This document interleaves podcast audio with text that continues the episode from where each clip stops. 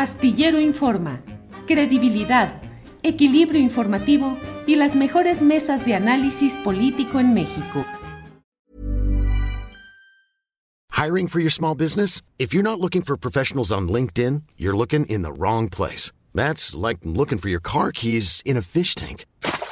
LinkedIn helps you hire professionals you can't find anywhere else, even those who aren't actively searching for a new job but might be open to the perfect role. In a given month, over 70% of LinkedIn users don't even visit other leading job sites. So start looking in the right place. With LinkedIn, you can hire professionals like a professional. Post your free job on linkedin.com slash people today.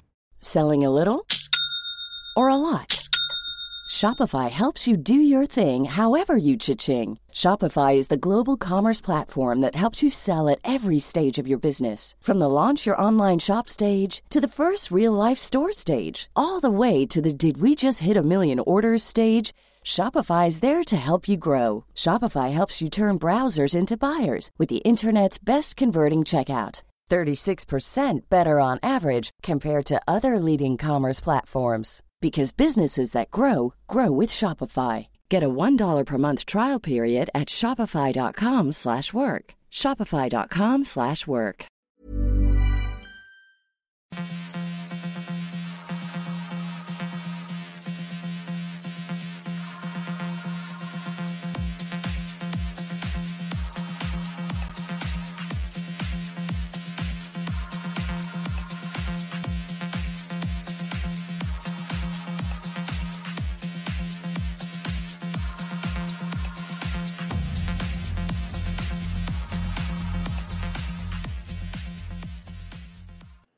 La una de la tarde, la una de la tarde en punto en este lunes 25 de abril de 2022. Muchas gracias por acompañarnos en este esfuerzo que le lleva información, análisis y debate. Un lunes en el cual hay mucha información, tanto de los días previos como de hoy. Por lo pronto le voy eh, comentando algunas de las cosas interesantes de este día eh, parece que todo se encamina a que Twitter pase a ser propiedad del multimillonario Elon Musk.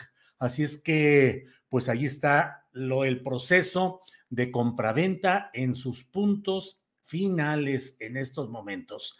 Eh, hay desde luego mucha información relacionada con el caso de la joven Devani Escobar, eh, nuevos datos. Al final, después de las 3 de la tarde, vamos a tener entrevistas e información sobre este tema en específico. Hoy tenemos un programa muy completo y verdaderamente les invito a que nos acompañen porque hoy tendremos información relevante, entrevistas de toda índole. Tendremos a Jorge Meléndez y a Salvador Frausto para hablar durante media hora de análisis periodístico sobre lo que está sucediendo en el país y tendremos eh, una entrevista con Valentina Batres sobre un caso preocupante en la alcaldía Álvaro Obregón. Estará Jacaranda Correa con nosotros, estará Claudia Villegas, entrevistaremos a César del Valle del Frente de Pueblos en Defensa de la Tierra de Atenco sobre lo que está sucediendo en la aplicación de medidas ambientales ahí que están siendo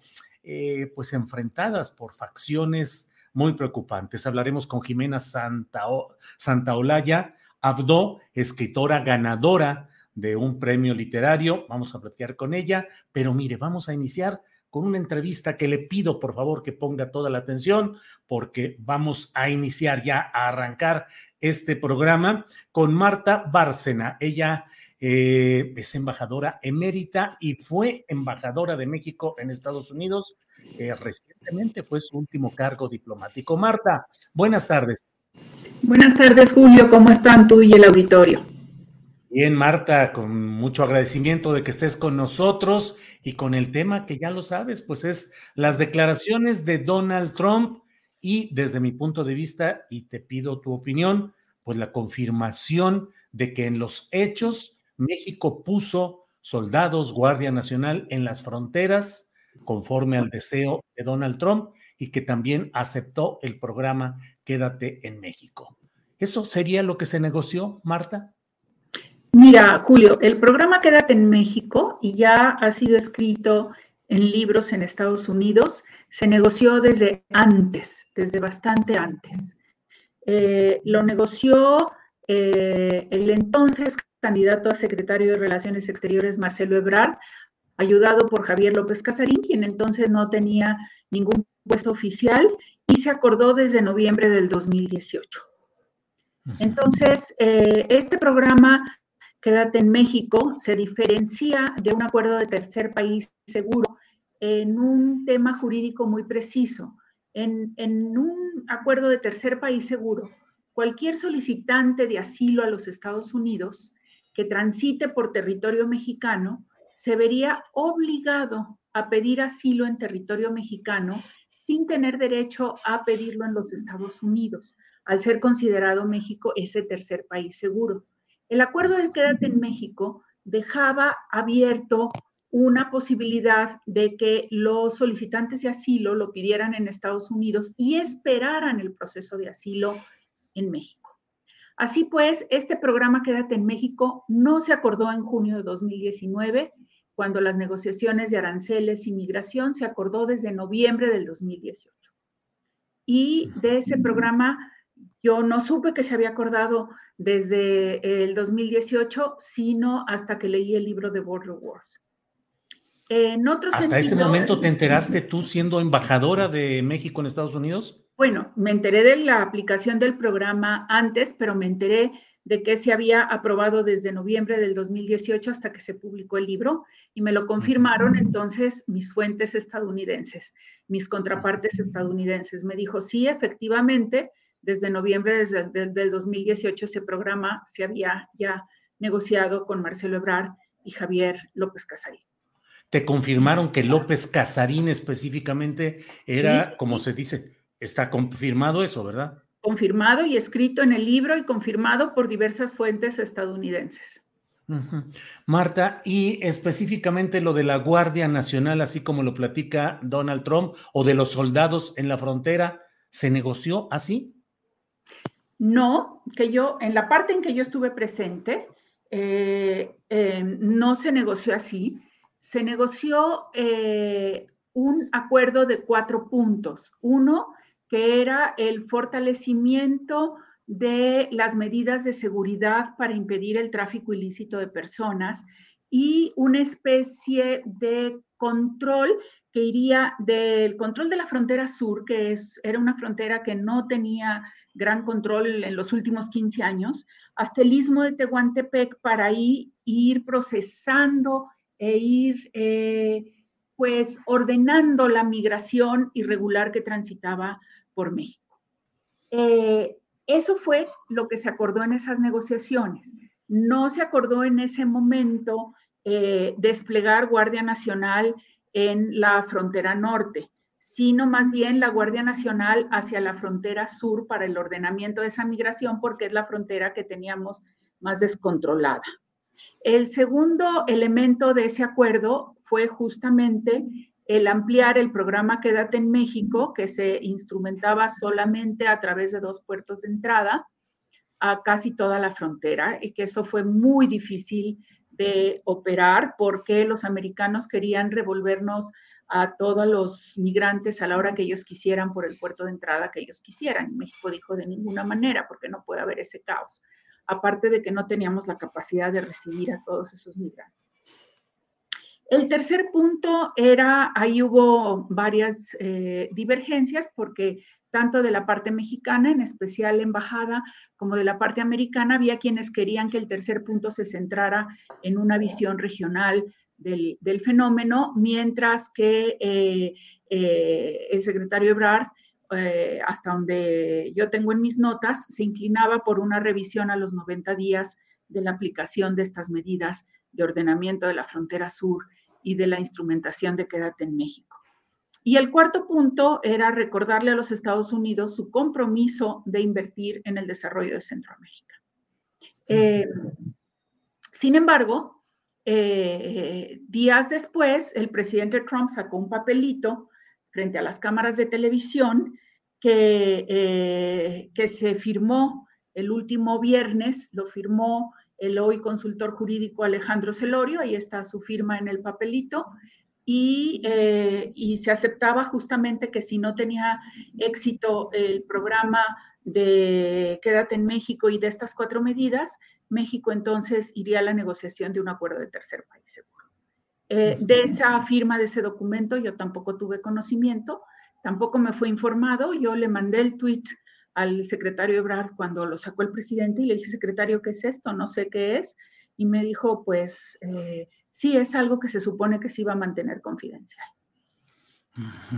Y lo que está, hubo esa negociación entre el canciller de México, Marcelo Ebrard, y el presidente Trump en un día específico, varios días. No lo sé, Julio, porque yo no estuve presente.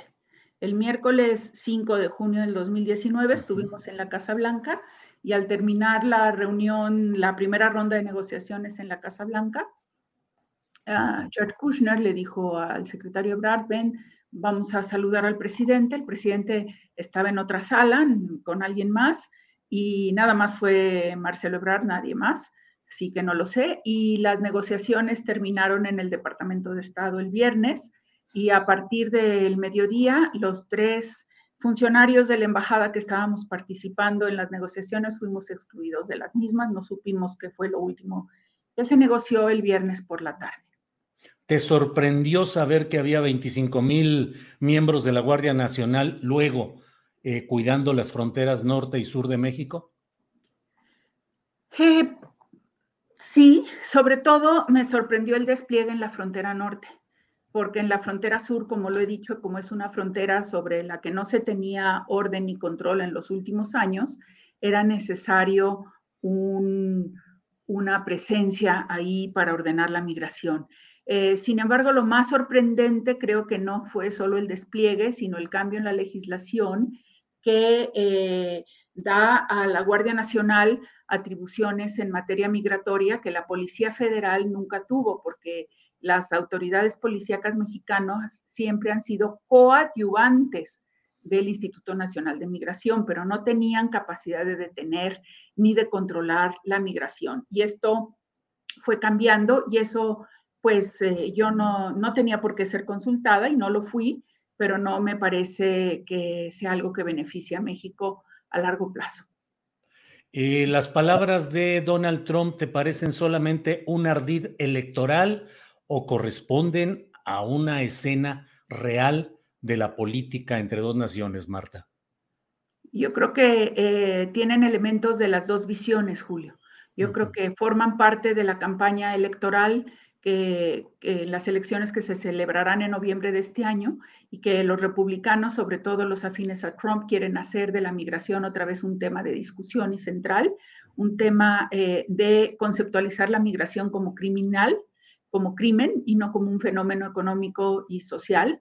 Eh, y por otra parte, también reflejan eh, un elementos de las muy difíciles negociaciones celebradas en junio de 2019, que yo lo he dicho y lo repito, eh, en esas negociaciones México no tenía nada que ganar y sí mucho que perder. Y por lo tanto, eh, eh, el objetivo fue siempre desde mi punto de vista, y así lo conversé con el secretario y así lo conversé con mi equipo, era cómo disminuir costos para México, cómo tener, cómo pagar los menos costos posibles, porque también es cierto que cuando eh, Trump anunció la imposición de aranceles y no se contenía la migración, fue una medida que no consultó con varios de sus colaboradores que eran los más involucrados en la relación con México y a la que se oponían senadores, todo el sector privado de los Estados Unidos y demócratas. Marta, eh, la responsabilidad de lo que ahí se acordó era del canciller, del secretario de Relaciones Exteriores, Marcelo Ebrard, o él forzosamente tuvo que consultar y tener el asentimiento del presidente de la República.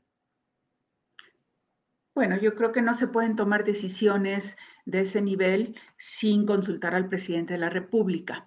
Eh, sin embargo, dada la dinámica de ese tipo de negociaciones, no le puedes estar consultando todo y a cada momento, ¿sí? Tienes que tener la capacidad de ir improvisando en la negociación y solamente en, en temas que sí son centrales tienes que pedir un, digamos, una pausa para poder consultar al presidente. obviamente quien habló con el presidente, excepto en una ocasión que yo le contesté el teléfono al presidente, fue el secretario Ebrard y también desconozco los términos en que él le planteó el desarrollo de las negociaciones y las respuestas o las instrucciones del presidente. Eh, Marta, lo que estamos uh, viviendo es un acto negativo para la diplomacia mexicana y para el interés nacional. A ver, yo creo que eso hay que tomarlo con matices. Evidentemente, las palabras de Trump pretenden humillar a México y al funcionario que él cita como que se dobló, que nunca había visto a alguien doblarse tan rápidamente. Y eso eh, entra dentro de la psicología de Trump de presentarse como un gran negociador que es capaz de obtener de otros lo que nadie más puede. Eh, pero repito, esas negociaciones eran muy complejas y de no haber terminado, de no haber tenido una solución, eh, hubieran afectado el desarrollo de la economía mexicana y probablemente ahorita no tendríamos el TEMEC, Julio, porque si bien el TEMEC ya se había firmado, todavía no había sido ratificado por el Congreso. Y entonces, ¿había alternativas? Sí, la alternativa más evidente era dejar romper las negociaciones el viernes, el viernes por la tarde, que fue eh, un escenario que yo contemplé y así, así se, lo, se lo dije al canciller y sobre el cual ya habíamos trabajado. Eh, teníamos una larga lista de productos a los que México aplicaría también aranceles retaliatorios, que eran básicamente de los estados en donde se vería más afectado el voto republicano. Sabíamos que los demócratas en el Congreso, en la Cámara de Representantes, iban a vetar cualquier decreto que firmara eh, Trump, pero sabíamos que eh, el Senado también lo iba a vetar, pero si el presidente lo volvía a mandar, no teníamos, no había los votos suficientes en el Senado para vetar de manera definitiva a Trump. Entonces, la negociación fue para disminuir los costos para México en lo más posible. Pero evidentemente México no ganó nada en esa negociación, evitó grandes pérdidas. Y así hay que entender las cosas y a veces la diplomacia es eso, no es ganar en todo, sino evitar las, las pérdidas. Y siempre negociar pensando que es lo que más puede favorecer los intereses de México y afectarlos lo menos posible. Si hoy te hubiesen, es decir, en una especulación, si te hubiesen dicho que aprobaras o rechazaras esos acuerdos finales que sí llevó a cabo Ebrard, ¿los habrías aprobado o rechazado? Mira, mi carácter es un poco más aguerrido, o bueno, diferente. Me parece que si a mí me hubieran preguntado la opinión final, hubiera dicho, vámonos a la imposición de aranceles, y vámonos a, a, ver, a elevarle también los costos a Trump. Lo cierto es que en el propio gobierno del presidente Trump había mucho temor a que él estaba decidido a esa aplicación de aranceles y a que eh, esa medida de aplicación de aranceles hubiera destruido todo el trabajo del Telecan durante años y del TEMEC, que como siempre he dicho, el Telecan trajo muchos beneficios y también muchos eh, perjuicios, sobre todo a ciertos sectores y a ciertas regiones de México, pero que es algo que no podemos desconocer, que el desarrollo económico de México en los últimos años está ligado a la instrumentación del Telecan y del Temec, eh, Marta, este tipo de hechos fueron los que te llevaron a distanciarte de la comunicación política institucional con el entonces, con el secretario de Relaciones Exteriores y luego a tu salida del servicio diplomático? Eh, no, fueron muchas razones, pero digamos que lo que sí eh, eh, he dicho y lo repito es que yo siempre sentí que en este tipo de negociaciones yo le ponía sobre la mesa al canciller todos mis puntos de vista, toda mi experiencia eh, al servicio de México y que, eh, y que yo no recibía toda la información que, el titular de la Embajada de México en Estados Unidos debería de tener. Entonces era una relación en ese sentido desequilibrada, en donde eh, evidentemente no había la confianza necesaria del canciller hacia, hacia mi gestión y mi persona. Afortunadamente siempre la hubo del presidente de la República y eso es lo importante. Eh, Marta, mm, ¿qué opinas de la respuesta que dio hoy el presidente López Obrador, que digamos que mm, eh, dijo finalmente que a él le cae bien Trump, aunque es capitalista, y dijo que son asuntos electorales?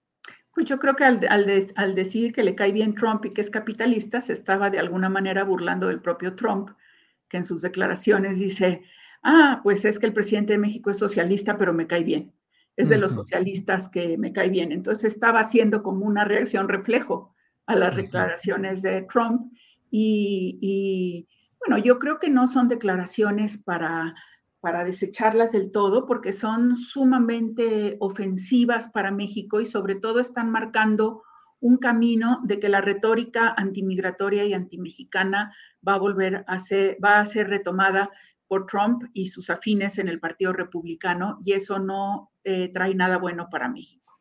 El presidente también tiene razón que estas declaraciones se dan en el contexto de una campaña electoral que va a ser eh, muy dura, que se va a pelear muy fuertemente y que a mí me da mucha pena porque si algo logramos en las elecciones del 2020, Julio, trabajando muy estrechamente con congresistas, con organizaciones de la sociedad civil, con gobernadores, fue evitar que el tema México fuera un tema central de campaña.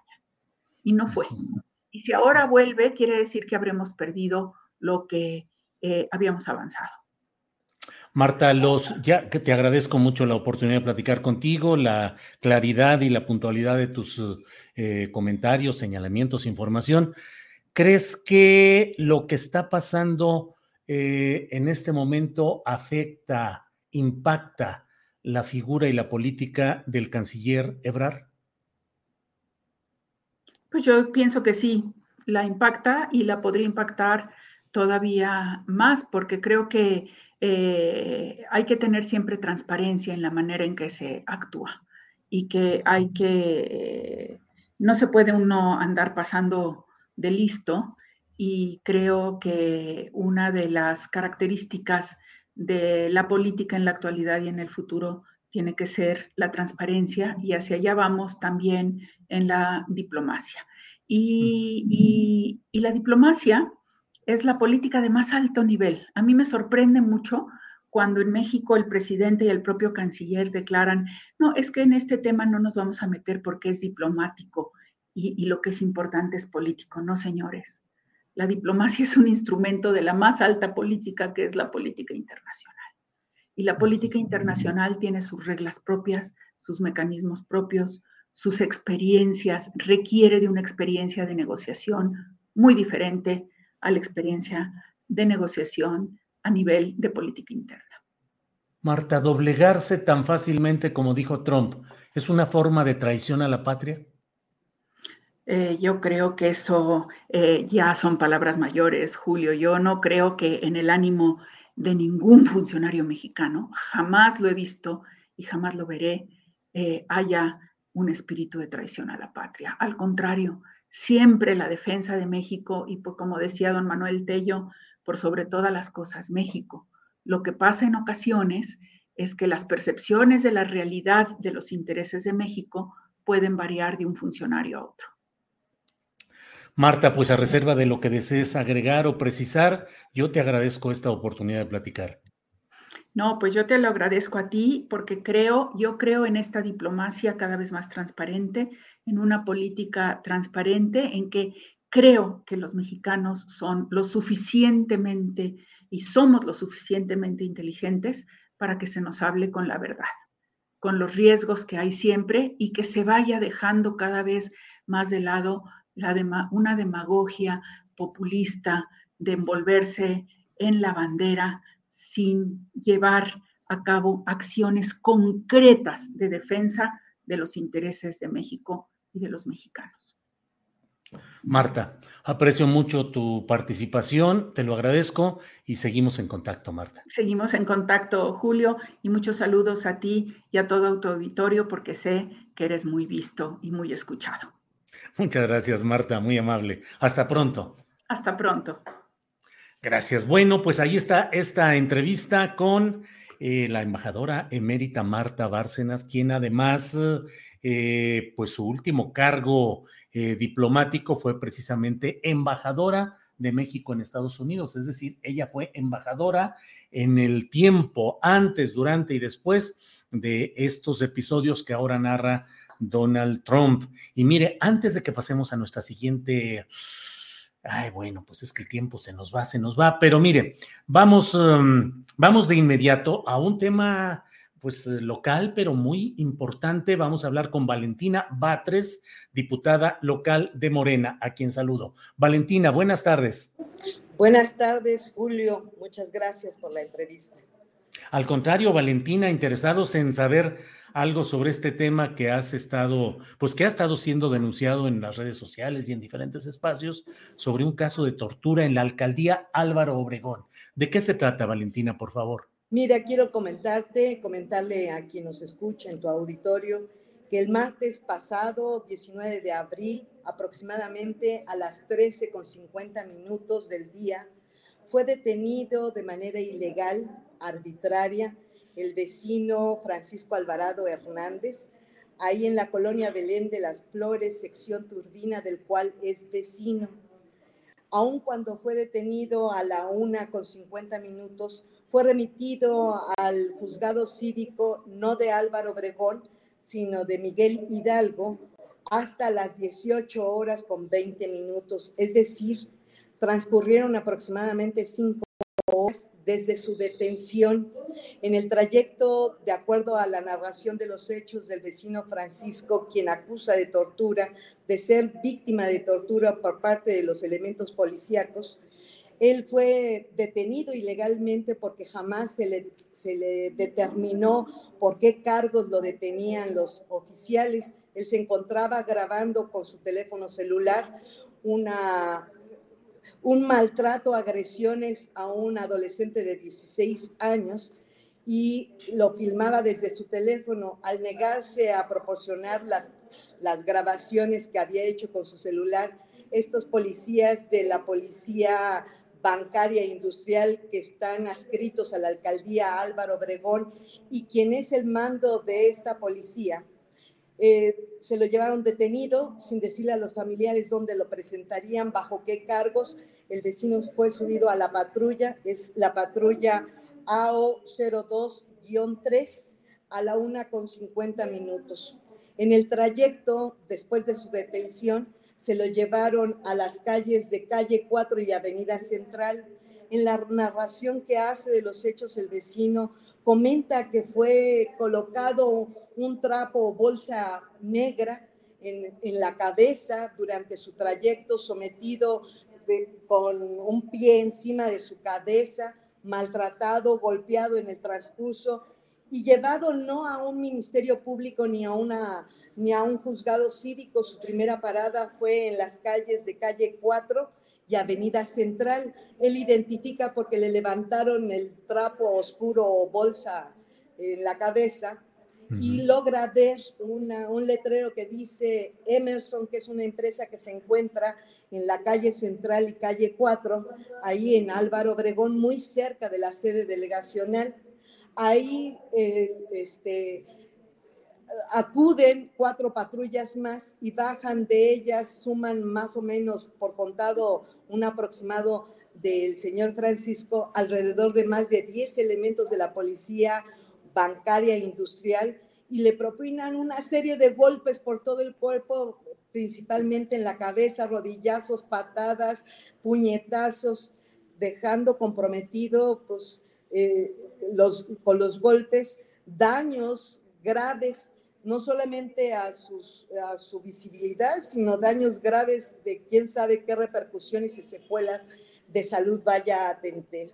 Después de en el transcurso de la golpiza, comenta la víctima de tortura, que lo que, lo que querían era obtener su clave de acceso a su teléfono celular y lo logran después de la golpiza, él termina cediendo, da la clave y no solamente entran a su celular, sino le roban, le sustraen su celular, su reloj, su cartera, sus identificaciones y lo van amenazando con que no puede él denunciar, que, bueno, no quiero decir las frases que él tiene en su declaración, pero es una violencia tanto física como verbal de que se le va a acabar la vida no solamente a él, sino a sus familiares, que está sujeto a amenaza si él se atreve a denunciar los hechos. Después de esa golpiza se lo llevan a la agencia del Ministerio Público que se encuentra en Avenida Toluca. Ahí eh, la víctima narra que entran y salen los policías, lo dejan sentado. Él mismo da cuenta de que la cámara que se encuentra en esa sede de la agencia puede dar cuenta de que ya llegó todo golpeado. Eh, eh, después se lo llevan al juzgado cívico que se encuentra en la agencia AO01, que está en la colonia Cristo Rey, también en Álvaro Obregón. Después de ello, él, él comenta que ya no lo suben a la misma patrulla eh, en la cual lo subieron originalmente desde el inicio de la detención, sino lo cambian de patrulla a otra patrulla que también es de Álvaro Obregón, que también es policía bancaria e industrial, este, que está adscrita a la alcaldía, que es la AO 01-9, y, y, en ella lo presentan a la, eh, a la agencia, bueno, al juzgado cívico que se encuentra en Miguel Hidalgo, es MIH05. Ahí finalmente lo presentan en el trayecto los policías, que no son los que originalmente lo habían detenido, le empiezan a decir, flaco, este, nosotros no te hicimos, no te dimos la golpiza, este, no, eh, te vamos a dejar ya libre ahí en el juzgado cívico, pero a cambio tú no puedes denunciar, no, este, por favor que no te hagan el examen médico. Eh, finalmente el señor Francisco queda en manos del juzgado cívico y lo presentan por un cargo que no existe como infracción en, la ley de justicia cívica. No existe el cargo en el cual le imputan y, y este, una vez que él sale, pues el juzgado cívico eh, comprueba que no hay cargo por el cual se, se, le detenga, lo deja en libertad, él da su queja a asuntos internos de la policía, inmediatamente este, pasa a la parte del Ministerio Público para levantar su denuncia. Cuando el juez cívico le dice que si le pueden hacer estudios, este, un examen médico para dar cuenta de su condición física, él todavía está todo atemorizado. Es hasta cuando ve a la familia que decide entonces sí hacer la denuncia y, aceptar el, examen del médico legista del Ministerio Público. Valentina, y a estas alturas ha habido, ¿ha habido alguna reacción? ¿En, qué estatus eh, judicial está el asunto actualmente?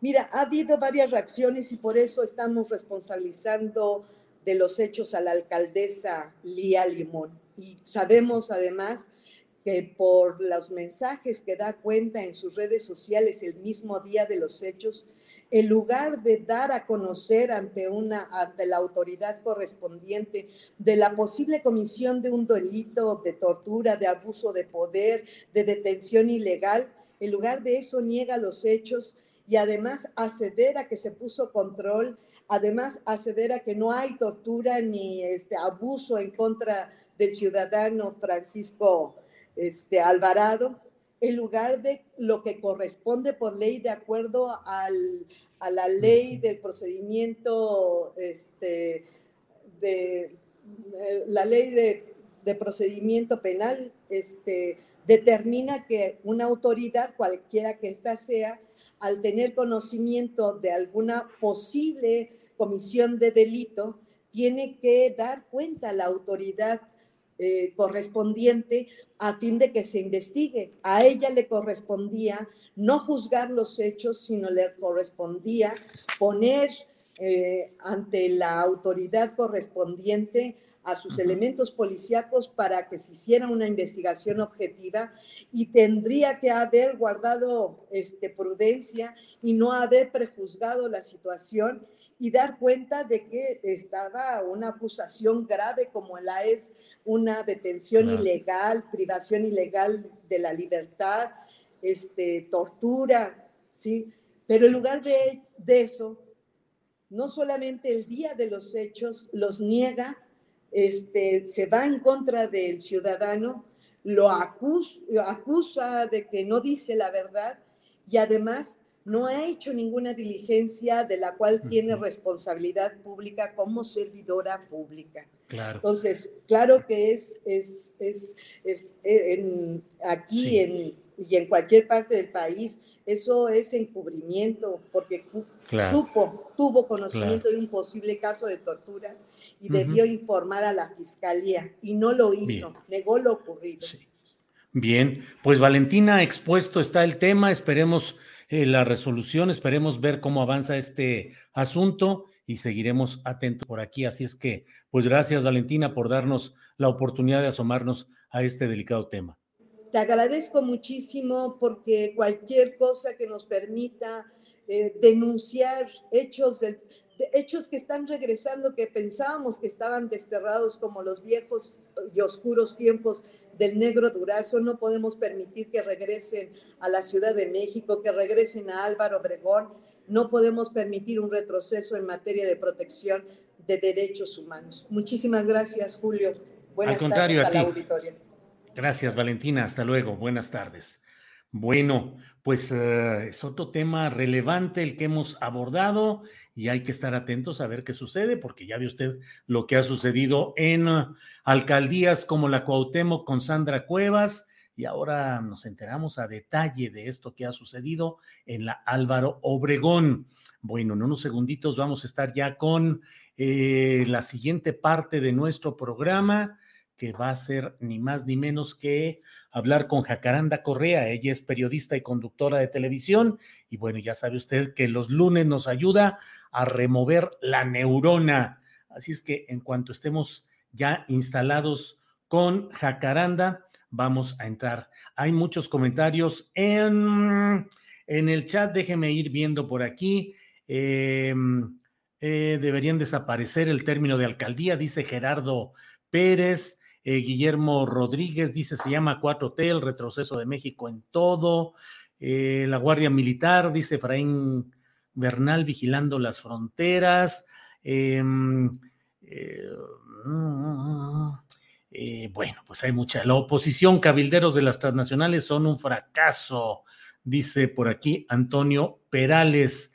Y bueno, pues desde luego la entrevista con Marta Bárcena generó muchas reacciones, muchos comentarios que vamos leyendo por aquí. Em, eh, Helen García dice, siento decirte, Julio, que este chat está lleno de macprianistas. Es una lástima. Bueno, pues eso es lo que dice por ahí. Eh, eh, María Santos Campos Déjeme ver, dice que sospechoso, eso pasa en todas las alcaldías. La hermana del Batres culpando a los de otro partido. Primero arreglen los asuntos de la línea 12 y luego lo demás. Eh, ja, ja, ja que no sabías del MacPrian. Ah, del MC Prian, dice Octavio Martínez Soriano. Alejandro Gámez dice, se llama Prian MC, el retroceso histórico y doloroso de nuestro país. Viva la 4T. Ernesto Araiza dice, la opinión de Jacaranda hoy será muy determinante en tema económico y política de Trump. Eh, Carlos Veloz dice, hay expertos de Quintana Roo que fueron a la Ciudad de México para mostrar la realidad del tren Maya tramo número 5. Bueno, mientras llega el momento, ah, bueno, mire nada más, en estos precisos instantes entra en acción nuestra compañera Jacaranda Correa, que ya está por ahí. Jacaranda, buenas tardes. Jacaranda Correa. A ver, ¿hay, hay algún problemita con la cámara? Ya sabe que luego ahí hay problemas técnicos, tecnológicos que siempre nos hacen ruido, pero siempre salimos adelante. Em, eh, vamos a ver qué hacemos. Reconectamos todo. Sí, ok. Vamos a, sí, muy bien. Vamos, a, vamos ahorita a seguir caminando. Le comenté que vamos a hablar más tarde con Jimena Santaolalla. Ella ganó el premio, eh, pues un premio muy especial, el premio Mauricio Achar 2021 de literatura de Random House, eh, con un libro, eh, una novela sobre las condiciones de la migración y la violencia en Centroamérica. Ganó ese premio que implica tanto un premio en económico como la publicación de la obra. Es una novela que fue premiada por eh, personajes de primer nivel en la literatura, por Cristina Rivera Garza, por Julián Herbert, por Francisco Goñi, eh, por Andrés Ramírez, que es... Eh, Andrés Ramírez es el director de editorial de Penguin Random House México en el área de la división literaria y de bolsillo. Así es que platicaremos en un ratito más con la escritora, con la periódica, escritora, escritora eh, Jimena Santaolalla. Bueno, vamos a seguir adelante. Mientras tanto, eh, déjeme ir aquí viendo información. Miren, antes de que entremos con, con ah, eh, Jacaranda, hay algunos uh, tweets de lo que hoy contestó el canciller Marcelo Ebrard respecto al tema de las declaraciones previas de, de, Donald Trump. Ahí están algunas de ellas.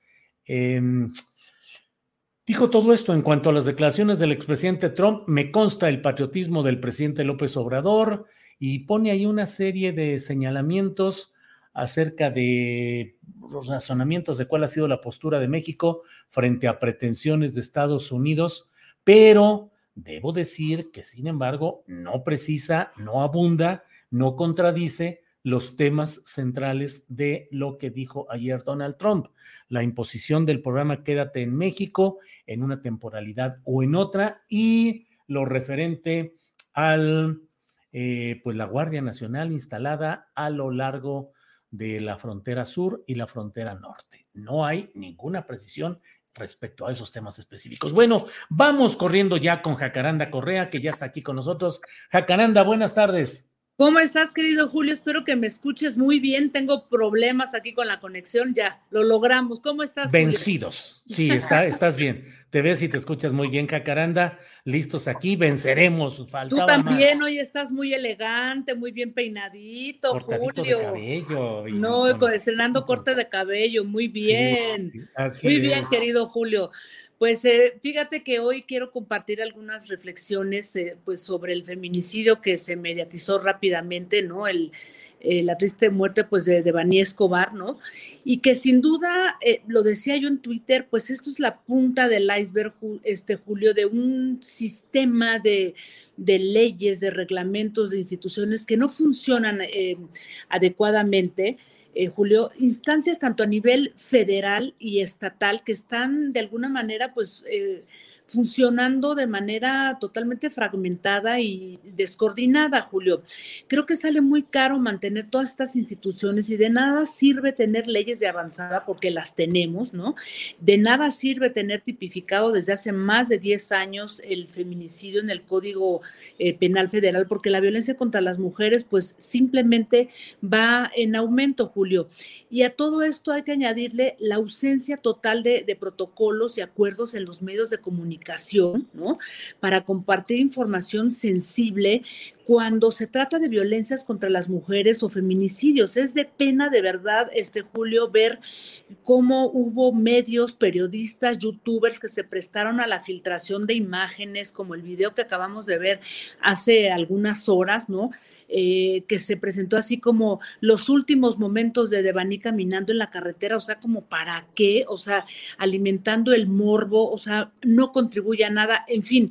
Terrible, la verdad, este Julio, porque además todavía la revictimizan, todavía abren esta idea de que se le ve caminando y obviamente no estaba ni alcoholizada ni bajo el efecto de las drogas. En fin, creo que eh, me parece aterrador, este Julio, todo lo que hemos vivido estos días con, con este, uno de los miles de casos y por eso digo la punta del iceberg, porque me parece aterrador que no hayamos aprendido nada de las experiencias de Ciudad Juárez, de las sentencias contra el Estado mexicano, su responsabilidad con el tema de campo algodonero. O sea, llevamos más de dos décadas en esto, Julio, y no se aprende absolutamente nada. Y, y encima a todo esto, Julio, y eso es algo que quisiera yo puntualizar hoy, eh, toda esta confusión, ¿no? A nivel de lo que son realmente los tipos de violencia, mezclamos todo, se mete todo en el mismo costal y creo que eso no nos ayuda realmente a entender cuál es el, problema tan grave, eh, pues por el que estamos pasando y el que somos sujetos las mujeres en este país, Julio. Primero, habría que entender que hay muchos tipos de, violencias, ¿no? Porque una cosa son eh, ciertamente las violencias domésticas, ¿no? Violencias, em, pues permíteme el término, totalmente democráticas, porque ahí no hay ni clases sociales ni edades y que al mismo tiempo pues tienen muchísimos factores sociales, económicas, eh, culturales, ¿no? Y violencias que se están gestando al interior de las casas que terminan por socializar y normalizar las violencias que luego terminan convirtiéndose en, feminicidios, este Julio. Y creo que ahí hay un tema al que debemos entrarle porque me parece que es muy delicado esa socialización, esa normalización y ver noticias con que el novio la mató porque decidió terminar con él o porque se puso celoso. O sea, ahí ese es un tema muy complejo, Julio. El otro tiene que ver con las violencias eh, contra las mujeres, los feminicidios vinculados al crimen organizado, la militarización de este país, un territorio muy complejo y muy delicado y no hay que, o sea, no hay que confundirlo, no hay que mezclarlo con el otro, porque aquí las mujeres se usan como botín de guerra y aunque tiene que ver con todo un sistema, eh, me parece que es un, es un punto que hay que estudiar con mucho detalle y con mucha atención. Y por el otro, bueno, también las, las eh, violencias estructurales que se enraizan en la desigualdad económica, laboral, ¿no? Y eso también es un caldo de cultivo porque nos piensa a las mujeres como subordinadas y a los hombres como sujetos de las instituciones. Y sin duda también eso perpetúa una serie de, de, violencias, ¿no? Pero si a todo esto, Julio, le sumamos lo que a mí me parece lo más grave que tiene que ver con la impunidad, es decir, la falta de resultados, la falta de transparencia y de claridad y la, eh, la organización de tantas instituciones que hay a nivel federal como estatal para dar con los responsables, esto a mí me parece que es lo más grave porque esta impunidad de alguna manera, este Julio, eh, perpetúa las violencias, los feminicidios y de ahí con toda razón la rabia de las mujeres cuando dicen Estado feminicida, porque un Estado, una serie de instituciones son responsables si mantienen esa impunidad.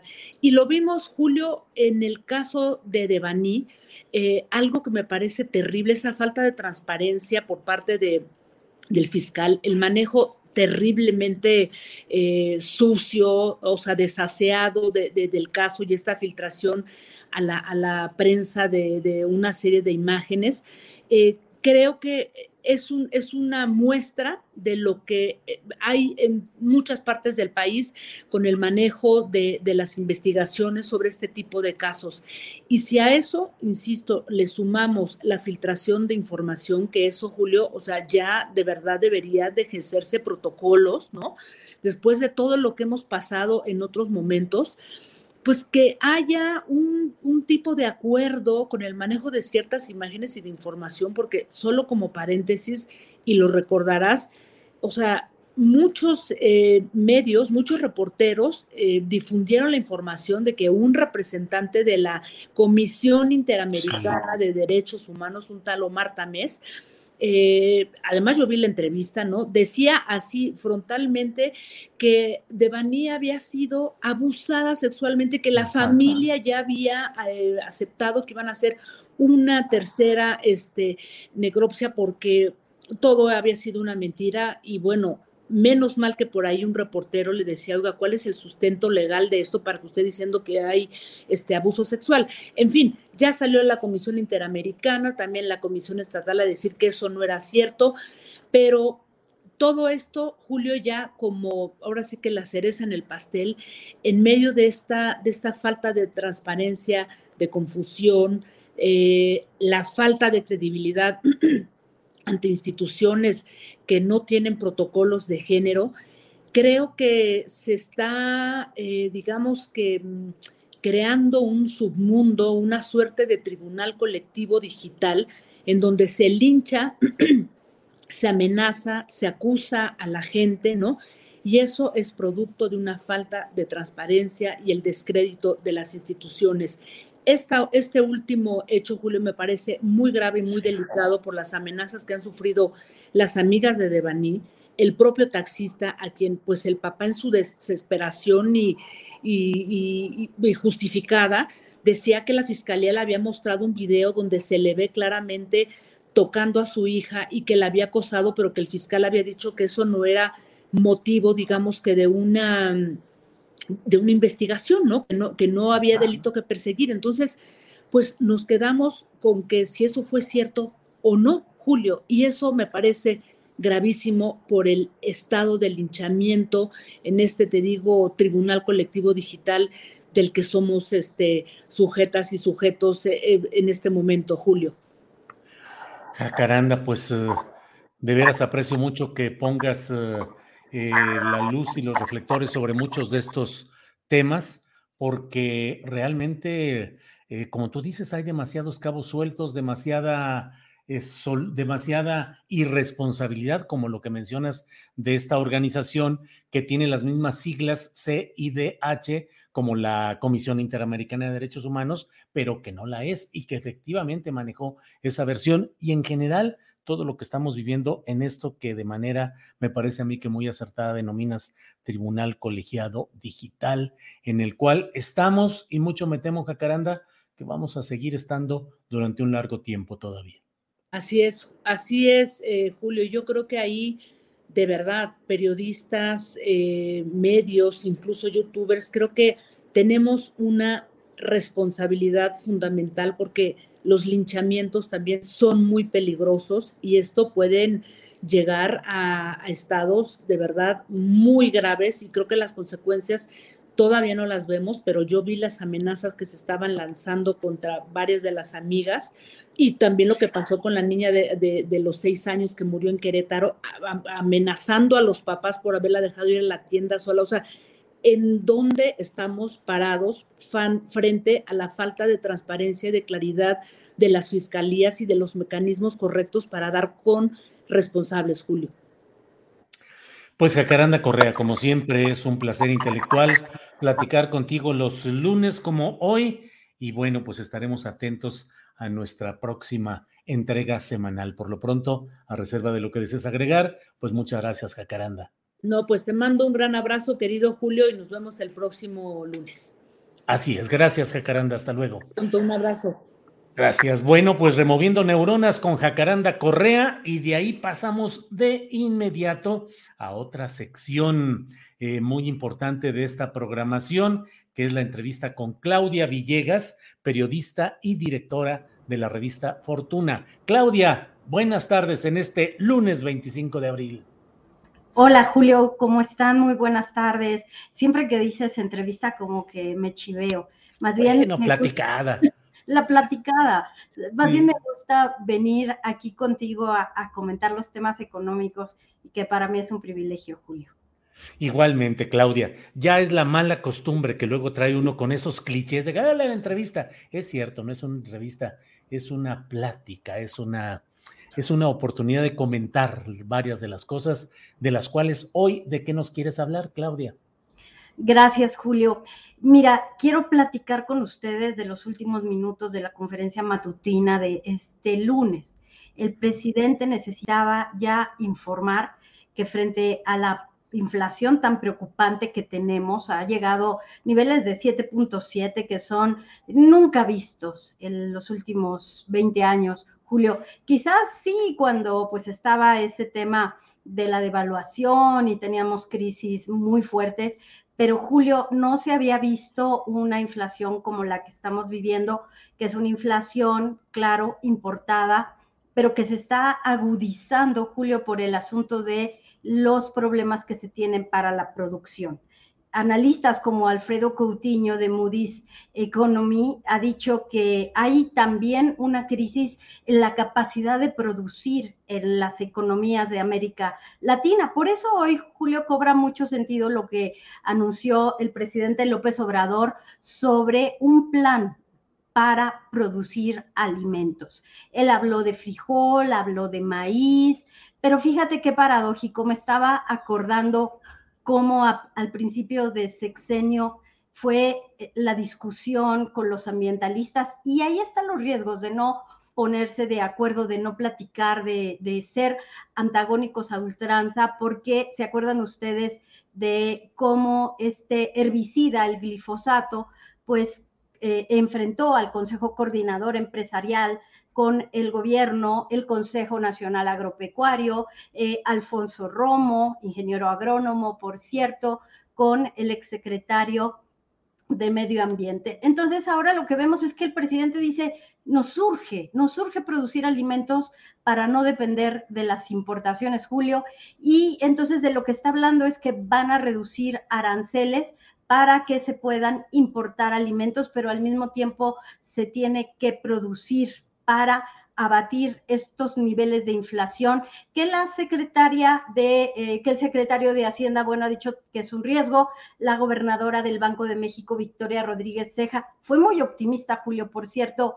Eh, los analistas están aquí comentando que ellos no esperan que para el tercer trimestre de este año se pueda abatir la inflación y llegar a niveles del 3%. Algunos están estimando que incluso sería un año más de inflación, pero que eso, como decíamos el lunes pasado, le va a costar mucho a las familias mexicanas, a las empresas, Julio.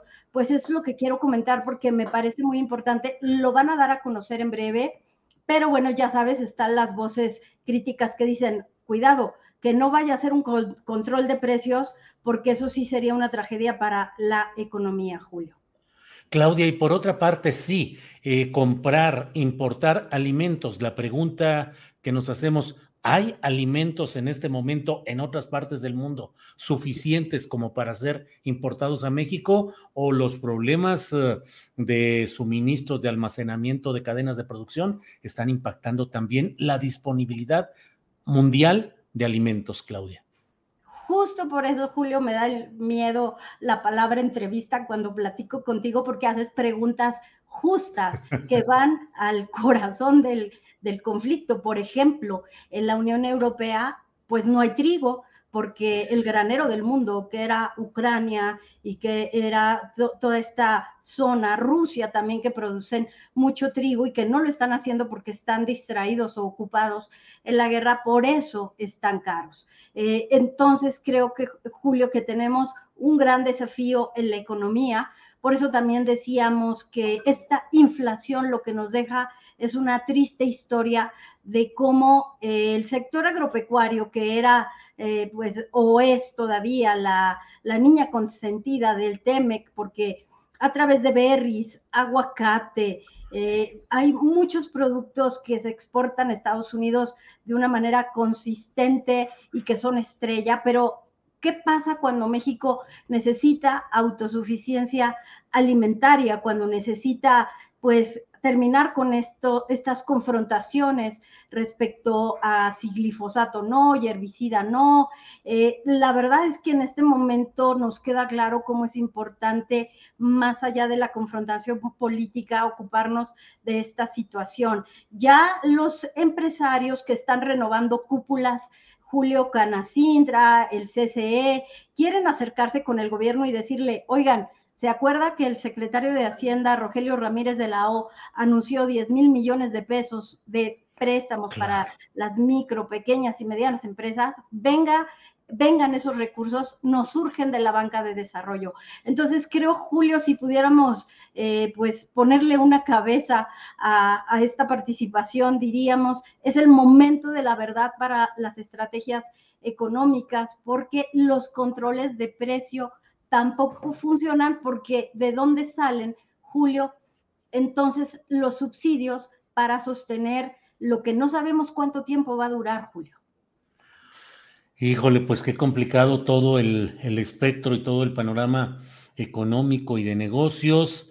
Y mientras tanto, Claudia, la inversión eh, nacional y extranjera en tareas productivas, ¿cómo anda después de todo este vaivén de eh, lo eléctrico, el litio, lo energético, en fin, pues eh, un poco ahí también una cierta retracción, Claudia.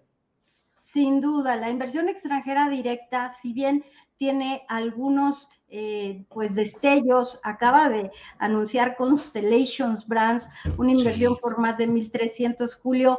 Hoy se está anunciando que la, hay una firma, Montelez, si no me equivoco con el nombre, le compra a Bimbo una serie de marcas. Todo eso se registra como inversión extranjera directa. Es decir, si vienen los números macro en términos de inversión, no vamos a salir mal, porque hoy también el presidente López Obrador dijo que jamás se había, se había invertido tanto en el sureste y sí, tiene razón. Lo que necesitamos es que se dé la inversión contundente en el corto plazo. ¿Y eso, y eso de dónde sale?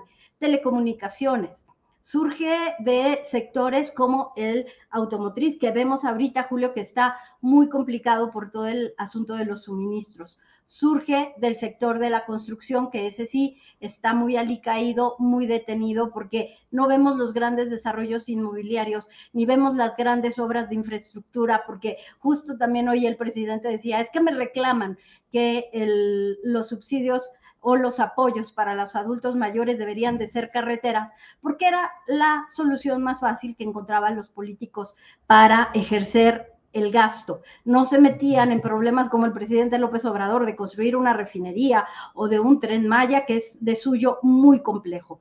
Entonces creo que, Julio, lo que se necesita en este momento sí es la inversión que genere empleos, pero ya nos faltan dos años y no se ve que las empresas estén decidiendo a generar estos empleos bien remunerados, bien pagados, porque si pudiéramos hacer una correlación entre empleos bien pagados e inversión, lo que veríamos es que sí la inestabilidad en las perspectivas o en el ambiente político sí le afecta a el nivel de remuneración que se paga. Entonces el presidente, pues el gobierno lo está tratando de equilibrar con salarios mínimos al alza, Julio. Pero insisto, si, vemos un poco cómo se mueve la economía, creo que es un asunto de, acuerdos, de encontrar cómo sí hacer las cosas.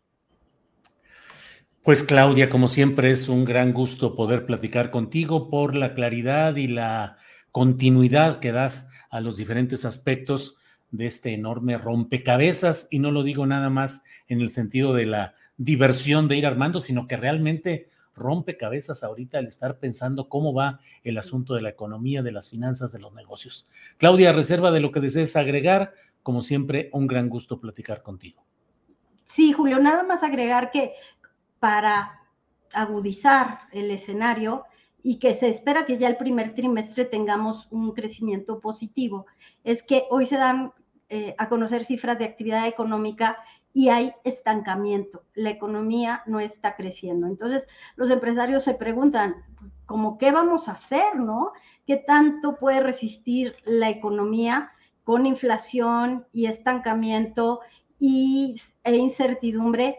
Creo que lo que vamos a ver en este momento es qué tan resiliente es nuestra economía y lo que nos toca a nosotros, Julio, es seguir trabajando mucho, ¿no? Sí, pues sí, sí, sí, no hay de otra. Claudia, pues muchas gracias como siempre y seguiremos en contacto en el curso de la semana. Si hay algo eh, relevante que merezca que pedirte que nos acompañes en alguna eh, análisis o si no, hasta el siguiente lunes, pero como siempre, con un gran agradecimiento, Claudia. Claro que sí, Julio, por si se da a conocer este plan para combatir la inflación, aquí estamos pendientes. Gracias, Claudia. Hasta pronto. Un abrazo. Hasta luego. Bien, pues ha sido Claudia Villegas. Efectivamente, hay temas eh, ahí, eh, como ella lo mencionó, este grupo Mondelez Internacional, International, eh, acordó, dijo hoy que acordó la compra de Ricolino, este parte del grupo mexicano Bimbo, lo compró por algo así como 1.300 millones de dólares. Por otra parte, le comento también en otra información de este día, eh, lo relacionado con algo preocupante que es em, ayer en la tarde en el South, en Chihuahua, hubo una carrera de caballos, una carrera de caballos y al final quedaron 11 personas muertas. Eh, las investigaciones, las investigaciones están llevándose a cabo, eh, no se tienen mayores datos, cinco personas fallecieron en el lugar de los hechos, seis en diversos hospitales, eh, once fallecidos en este lugar, en el South, en Chihuahua. Bueno, vamos a seguir adelante. En un segundito estaremos ya con nuestro siguiente entrevistado, que es César del Valle, integrante del Frente de Pueblos en Defensa de la Tierra de Atenco. César, buenas tardes. Buenas tardes, este Julio. Disculpa que andamos un poquito sin un poquito de señal, pero aquí ahí andamos. Buenas tardes. Bueno, César, pues lo que alcancemos mientras haya señal, hay que hablar. César, ¿cuáles son los, um, los problemas que están enfrentando actualmente y de los cuales eh, te pedimos que nos uh, hables, César? Bien, mira, este, tuve que apagar la cámara porque eh, ando un poquito sin señal. Es mejor. Pero mira, adelante. El asunto es uno. La situación que estamos viviendo respecto a lo que ha sucedido en los últimos días tiene que ver justamente con pues la declaratoria de área natural protegida que dio el presidente el, el día 22 de marzo, el día de, del agua. Sin embargo, la situación que vivimos ya la habíamos advertido en, aquellos, en aquel entonces cuando platicamos, no sé si recordarás, justamente lo que dijimos es que los grupos de interés económico, los grupos de intereses políticos siguen vigentes. Y pues desgraciadamente ocurrió una situación donde estas personas eh, pues actuaron, ¿no? Hicieron la toma de la, del ayuntamiento, hicieron también la toma de carreteras, intentaron bloquear en la autopista actualmente que se está construyendo este, Catepec Peñón, y al parecer ahí hubo un enfrentamiento. Entonces, pues siguen los actos de violencia por parte de estas personas y desgraciadamente lo que hemos dicho, quienes están detrás de todos ellos, pues siguen, son los intereses políticos, económicos, pero también son instituciones, instituciones como la Secretaría de Gobernación del Estado de México, y eso lo señalamos muy claramente la vez pasada, pero también la Secretaría de Gobernación del, Federal. Ellos ya sabían de toda esta situación y no hicieron nada, no han hecho nada porque esto no siga creciendo y que en el futuro tengamos una situación pues delicada y, lamentable sobre todo. César, ¿esos grupos políticos y económicos eh, son identificables con siglas partidistas, con empresas, con organizaciones? Pues hay, hay, digamos, hubo abiertamente personajes dentro de la región que se manifestaron a favor del proyecto aeroportuario como parte de un proceso de desarrollo que se iba a generar dentro de la misma región. Uno de ellos, uno de ellos es eh, el senador actualmente, Higinio Martínez. Nazario Gutiérrez, quienes fueron también los que generaron el terrible, eh, eh, la terrible represión que se vivió en Atenco. Ellos, ellos son, eh, digamos, los operadores políticos del modelo de desarrollo que se quiere integrar a nuestras comunidades. Hablas de Ginio Martínez, el senador de Morena. El senador de Morena, desde luego. Él en su momento eh, se manifestó a favor, a favor del proyecto aeroportuario. ¿Sí? Entre ellos también hay parte de, los que están detrás de todo este proceso de que no se quiera recuperar el lago, de que no se quiera establecer el área natural protegida. Las instituciones que participan entre ellas es Conagua y particularmente Víctor Burguet Ortiz, que es director actualmente del organismo Cuencas Aguas del Valle de México. ¿Quién, quién eh, les vamos a mandar una nota, quién, quién en su momento eligieron junto con su grupo de, de hidrólogos, en su momento eligieron el lugar, el polígono, para que se desarrollara el proyecto aeroportuario. Es decir, ellos generaron todo este plan hidráulico para desecar el lago y actualmente es uno de los que nos atiende para poder resolver esas problemáticas. ¿Sí? Entonces, los intereses están ahí. Existe, existe una lógica de no querer que, que las cosas que está emprendiendo actualmente el gobierno federal en, en, el tema del área natural protegida no se realicen, ¿sí? No se realicen.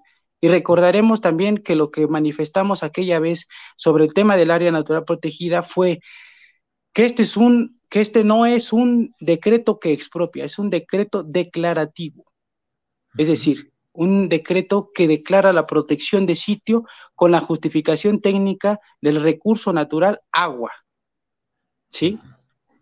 Es decir, que el gobierno si quisiera tiene todas las facultades precisamente para poder expropiar, sí, y garantizar el derecho al acceso al agua como parte de los derechos universales que tenemos. Sin embargo, lo que está haciendo es una declaración a los ejidos que están involucrados en esta área natural protegida para que se pueda garantizar el agua que no solamente tienen derecho los ejidatarios, sino también los ciudadanos, los pobladores y más de 20 millones de personas que se encuentran alrededor de, de lo que es el oriente del Estado de México y del Valle de México, entre ellos parte de la Ciudad de México, ¿no? Sí, Entonces, es una situación que tenemos que privilegiar y que estos personajes finalmente son la cara visible eh, de, de, de, los eventos que hemos vivido en los últimos días.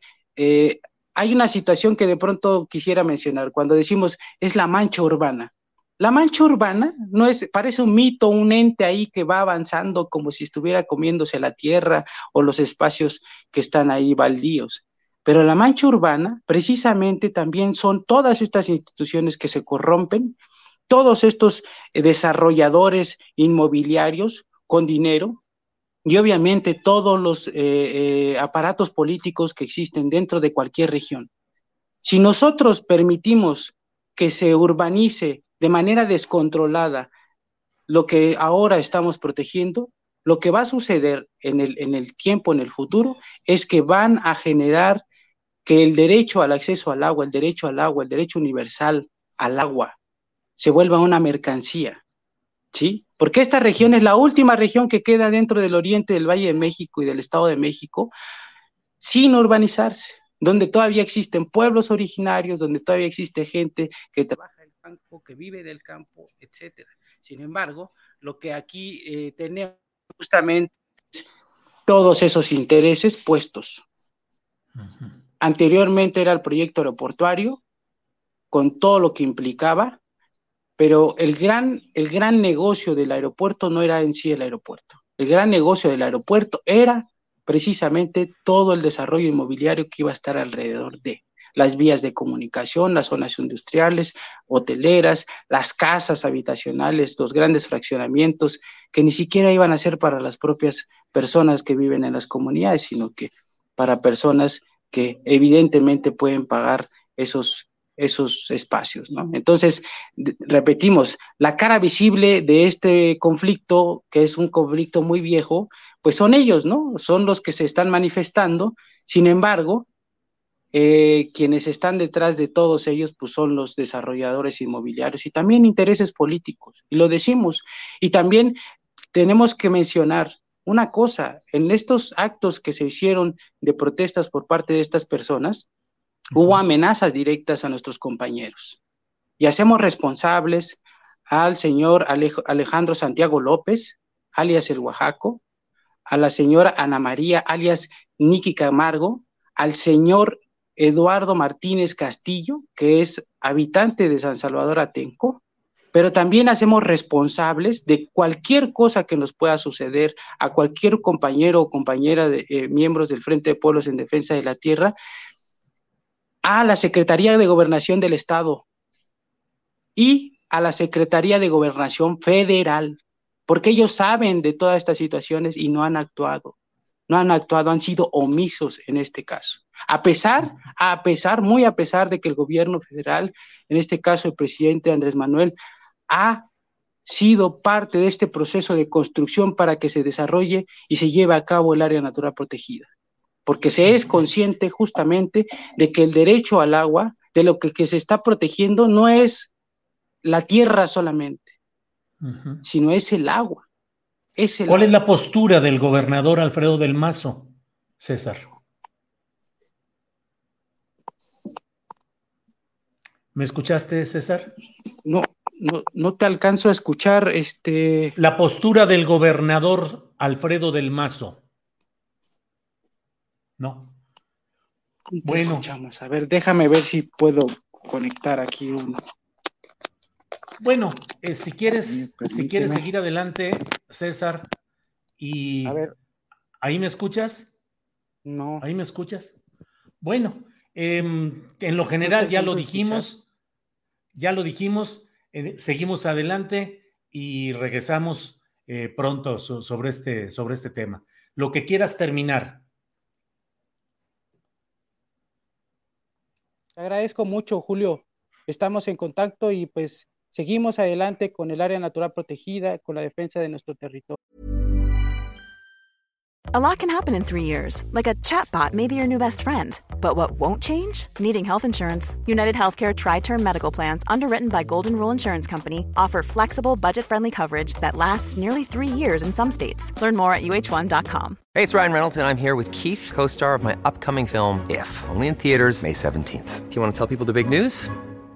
All right, I'll do it. Sign up now and you'll get unlimited for $15 a month in six months of Paramount Plus Essential Plan on us. Mintmobile.com slash switch. Upfront payment of $45 equivalent to $15 per month. Unlimited over 40 gigabytes per month. Face lower speeds. Videos at 480p. Active Mint customers by 531.24 get six months of Paramount Plus Essential Plan. Auto renews after six months. Offer ends May 31st, 2024. Separate Paramount Plus registration required. Terms and conditions apply if rated PG. Bien, gracias. Hasta luego. Cuídate. Igual. Bueno, pues qué lástima que no pudimos avanzar más en la entrevista, em, pero habría, habría otros, uh, otros puntos, pero vamos a estar atentos para poder retomar este, porque es un tema importante, no solo por lo que implica en cuanto a este lago de Texcoco y la declaratoria de área natural protegida en una vertiente ambiental, sino porque en general, como lo he dicho, eh, los logros y los pasos adelante que el presidente López Obrador ha ido dando en materia ambiental en una situación muy fatigosa porque dentro de la propia Semarnat y de Conagua y de varias oficinas federales, pues están incrustados los mismos personajes que, como lo dijo César del Valle, que son parte del problema y luego aparentemente son los que están eh, comisionados para resolverlo, para atender cosas por el estilo. Entonces ahí hay siempre un problema, pero a pesar de esos pasos adelante que ha ido dando el presidente López Obrador, siguen estos atorones y siguen los grupos inmobiliarios y los grupos políticos eh, erosionando, dañando, deteriorando el proceso, envenenando eh, relaciones sociales, provocando choques, invocando incluso actos de violencia para que esto se detenga y esperan ellos que cuando haya un cambio de corriente política en la presidencia de la República, pues llegue otro, eh, otra corriente y otros políticos que esos puedan servir a esos intereses de inmobiliarios, de empresarios, de desarrolladores. Bueno, eh, eh, del Mazo, primo del expresidente Peña Nieto, pacto de impunidad, hacia allá quieren llevar el sospechosismo auditivo, pregunta por aquí Javier Díaz. Eh, los pasos, pregunte a la etapa 5 del tren de, del tren Maya. Bueno, no sé qué pasó ahí. Eh, ya no quiso decir nada el gobernador del Mazo, dice Mónica Tavares. No creo, digo la verdad, creo que sí, desde un principio estábamos viendo que había problemas técnicos en el enlace con esta llamada y no creo que le dé la vuelta eh, César del Valle ni el frente de lucha en defensa de la tierra que es histórico, que ha sobrevivido a represiones verdaderas y que mantiene en alto una bandera de lucha desde hace mucho tiempo. Eh, digo, creo que fue simplemente un, pero ya, ya habrá la oportunidad incluso de comentarlo un poco más adelante.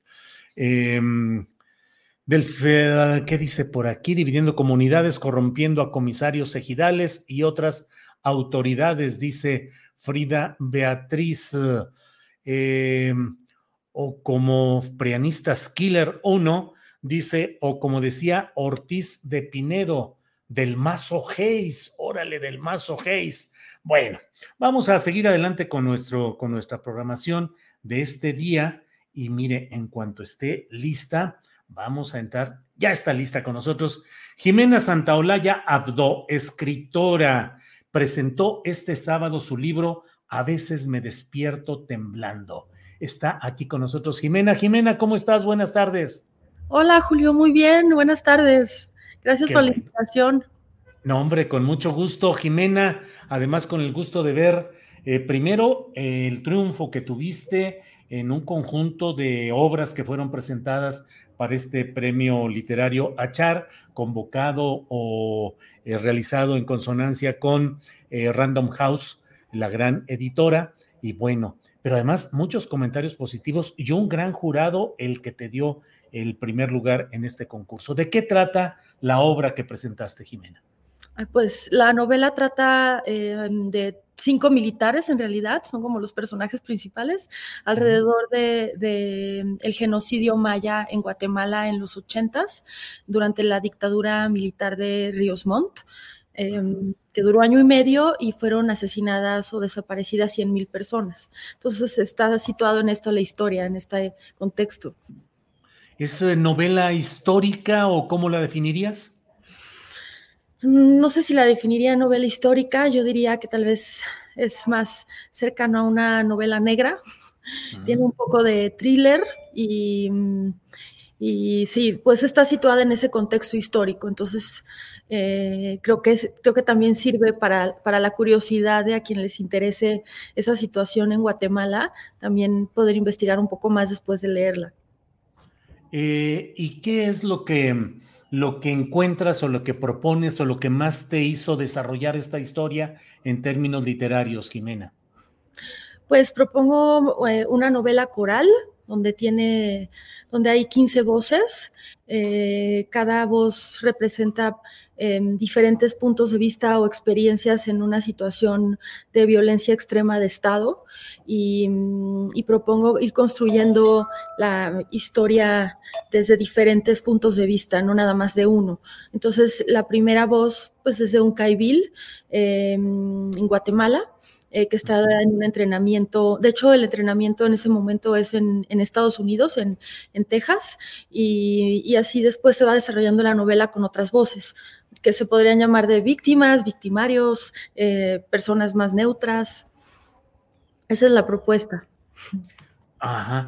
Y Jimena, pues un tema que lo escucho Guatemala y escucho Caibiles y escucho desaparecidos cien mil y no dejo de decir, ¿en qué se parece a México? Uf, exactamente. Sí, y cómo es que no, bueno, creo, tengo la impresión, he tenido la impresión durante el tiempo que trabajé en este proyecto, que son cinco años, que no se sabe tanto sobre Guatemala y sobre ese genocidio, que a lo mejor se habla mucho más de otras dictaduras como en Argentina, como la chilena, y, eso es doloroso, pensando que pues eh, somos vecinos, ¿no?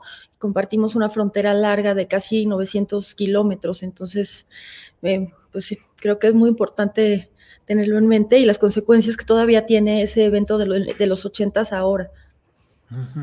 Que por otra parte, Jimena, esa, pues lo que está pasando en lugares como El Salvador, con los maras, con el presidente Bukele y toda esta embestida atroz contra grupos delictivos de allá, lo que sucede en Honduras, eh, pienso en este, mm, en aquella novela negra Abril Rojo de Santiago Roncagliolo sobre Perú, sobre Sendero Luminoso, y finalmente es una realidad extendida, Jimena, la de la pobreza, la de la insurrección, la de la represión, la del ocultamiento de la verdad por parte de los poderes mediáticos y empresariales.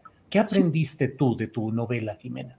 Mm, pues algo que aprendí que fue que es interesante y, no, he, no, comentado mucho de esto, pero eh, para la investigación en la novela sí contacté varias instituciones en Guatemala y no obtuve eh, respuesta. Fue difícil em, poder acceder a ciertos datos.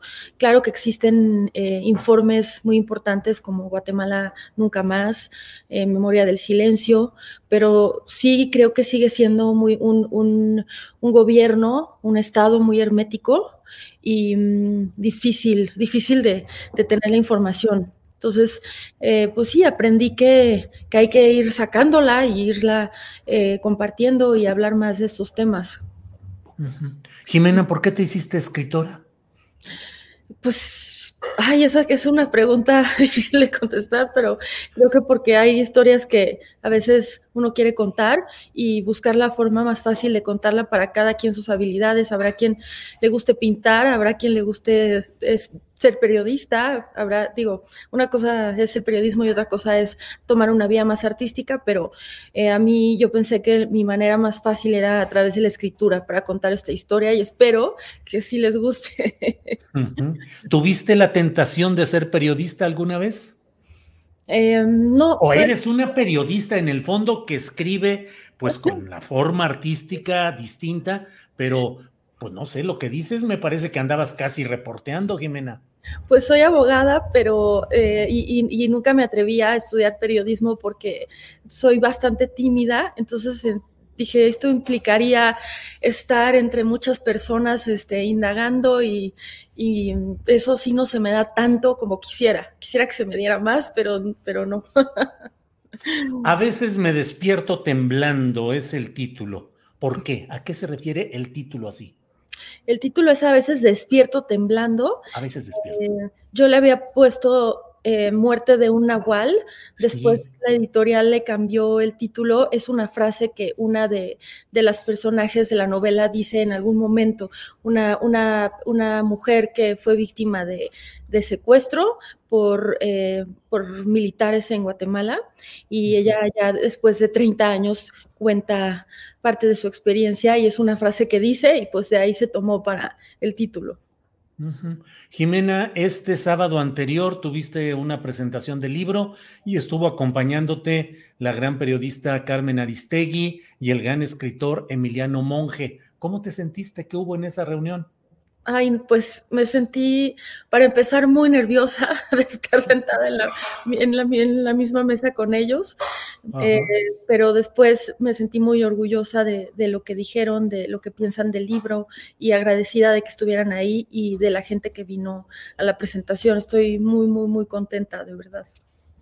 ¿Qué sigue, Jimena? ¿Qué, qué otros asuntos te... Eh, luego con una compañera periodista, Jacaranda Correa, tenemos una sección que aquí le llamamos removiendo neuronas. Aquí, a ti, ¿qué te remueve? ¿Qué asunto mexicano o latinoamericano te remueve ahorita pensar esto puede ser eh, sujeto de literatura? A mí me interesa mucho Centroamérica, este, me interesa mucho en particular El Salvador. Me ah. interesa hablar de cómo surgieron eh, todas estas pandillas o eh, cómo surgió las, maras, cómo algunas se gestaron en Estados Unidos en realidad, en, California, em, y, y, después, em, pues sí, cómo es que mucha de esa violencia que ahora se señala viene de, de, dónde viene, ¿no? Viene de, primero de salir, tener que salir del país por situaciones muy difíciles, ir a Estados Unidos, después ahí formar pandillas para poder sobrevivir y que esas personas que formaban parte de esas pandillas fueran otra vez deportadas a sus países donde habían querido escapar y cómo se alimenta de un país a otro esta, esta violencia, ¿no? Eh, eh, Jimena, a mí me impacta mucho eh, esa definición gráfica que se imponen los maras con todos los tatuajes en la cara y en el resto del cuerpo, a diferencia de otros grupos delictivos de otras partes de nuestra Latinoamérica, donde no hay tanto esa recurrencia a la etiquetación, al estampado corporal. Eh, ahora que en las cuentas de Bukele y de otros eh, funcionarios de, El Salvador. Se están publicando mucho las fotografías para tratar de exacerbar el ánimo contrario a ellos, que es otro tema que podríamos discutir o analizar luego, pero ¿cómo has visto ese estampado gráfico, esa recurrencia al tatuaje, no sé si incluso excesivo, Jimena? Pues pienso que el tatuaje es de, de las primeras cosas que como seres humanos hemos hecho, es el de los primeros artes que han existido. Siempre los humanos nos hemos eh, querido marcar, ha sido algo importante en nuestra historia porque por ejemplo, los marinos, ¿no? Que si no se marcaban eh, su nombre o de dónde venían, pues se encontraban cuerpos y quién sabe quiénes fueron. También este, los tatuajes se han usado mucho para eh, marcar logros o marcar este, límites que se van cruzando, sobre todo en, en diferentes pandillas. Eh, alguien no se puede tatuar cualquier cosa, ¿no? Si pertenece a un grupo que puede ser delictivo o tal vez no. En la historia han habido muchos grupos que no son delictivos y también los tatuajes tienen reglas de si ya lograste ciertas cosas, te puedes poner este tatuaje. Si no las has logrado, no te lo puedes poner. Entonces no lo veo como algo eh, nuevo, ni lo veo como algo a donde tengamos como que espantarnos, es simplemente algo que siempre ha existido. En Estados Unidos se pensó que los tatuajes eran los que causaban el contagio de hepatitis, entonces se prohibieron y se empezaron a relacionar con algo muy negativo, pero mm, pero es, eh, siento que, eso ya proviene de la ignorancia, de, querer em, relacionar tatuaje con enfermedad, tatuaje con cárceles, tatuaje con, con, delitos, con, crimen. Entonces, en, eso no lo veo tan, o sea, es algo impresionante visualmente, me impresiona a mí también ver esa forma de tatuarse, pero no siento que sea ni nuevo ni sea como algo central, ¿no? En ese problema. Bien, pues Jimena. Eh, yo creo que llega el momento del comercial, el título del libro, la autora, la editorial, dónde está disponible, dónde pueden acceder a él, Jimena. Pues el libro eh, se llama A veces despierto temblando. Em, está disponible en Gandhi, también está disponible en El Péndulo. Me parece que en Porrúa no tienen todavía ejemplares, porque ahora pregunté y solo tenían tres en toda la Ciudad de México, pero en otras ciudades sé que ya está en, en casi todas las Gandhis. Entonces, ojalá que, lo, que, se les antoje, que lo quieran leer y, y, que también tengo una cuenta de Twitter que se llama Ajolote Vagando. Em, por si me con quieren. X, ¿verdad? No, eh, tiene J. Ajolote Vagando. Ajolote Vagando. Si me quieren contar qué pensaron del libro, me encantaría. Pues Jimena, ha sido un gusto platicar contigo, eh, estar atentos a esta producción literaria a un libro que, insisto, Cristina Rivera Garza, Julián Herbert, eh, Andrés Ramírez, que es el director editorial de Random House para literatura y, libros de bolsillo, y algunos otros eh, personajes, Francisco Goñí, eh, pues la verdad. Sí, Alaide Ventura, que también ganó el premio hace unos años. Sí, así es que muy bien, muy bien. Jimena, pues muchas gracias a reserva, como decimos aquí, a reserva de lo que deseas tú agregar. Nosotros te damos las gracias por esta oportunidad de asomarnos a tu producción literaria y poder platicar contigo. Nada más decir que gracias por invitarme, Julio, te admiro mucho y te sigo desde hace mucho tiempo, entonces de verdad, gracias por el espacio. Al contrario, Jimena, muchas gracias y ahí seguiremos platicando, que al cabo que hay mucho de qué platicar más adelante. Gracias, Jimena. Un abrazo, gracias a ti. Adiós. Hasta luego, gracias. Bien, pues eh, interesante, ya hay que ponerse. Eh, yo el próximo fin de semanita sí me voy a poner a leer este libro del que he recibido muchos comentarios positivos. Eh, el tiempo siempre nos come.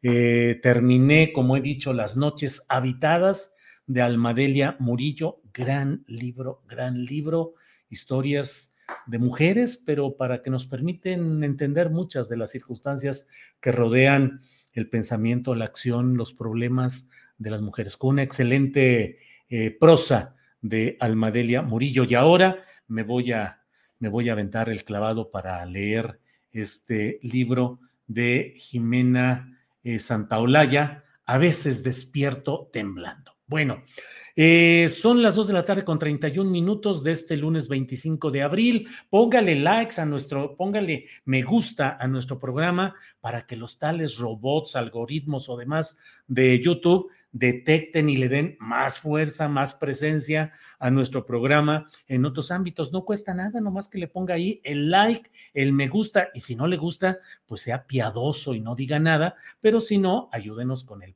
el tal eh, dedo hacia arriba. Eh, le voy comentando porque acabo de recibir una noticia que realmente, pues caray, preocupa. La cuenta, la cuenta de Rubén Luengas en Twitter restringida temporalmente. Eso es lo que en su propia página de internet publica, se publica ahí, dice, la nueva libertad en Twitter, cuenta de Rubén Luengas restringida temporalmente. Bueno, pues ya veremos exactamente de qué se trata, lo comentaremos eh, en nuestro programa. Tendrá, luego de esta mesa de periodistas a la que vamos a dar entrada en unos segundos, tenemos eh, toda la información relacionada con Monterrey, con las protestas por el caso Devani, la actualización informativa y lo que sucedió ayer en la marcha de la Ciudad de México. Pero este es el momento adecuado para que entremos ya con nuestra mesa de periodistas y ya están ahí don Salvador Frausto, a quien saludo con el gusto de siempre. Salvador, buenas tardes. Julio, Jorge, qué gusto estar aquí con ustedes eh, de nueva cuenta. También un saludo al auditorio. Gracias. Jorge Meléndez, buenas tardes. Buenas tardes, Julio, Salvador, tu equipo, la audiencia, a todos. Ojalá. Gracias, Jorge. y ojalá este, podamos tener algo contra estos señores oligopólicos y oligofrénicos que nos sacan cuando a ellos les da la gana de las plataformas.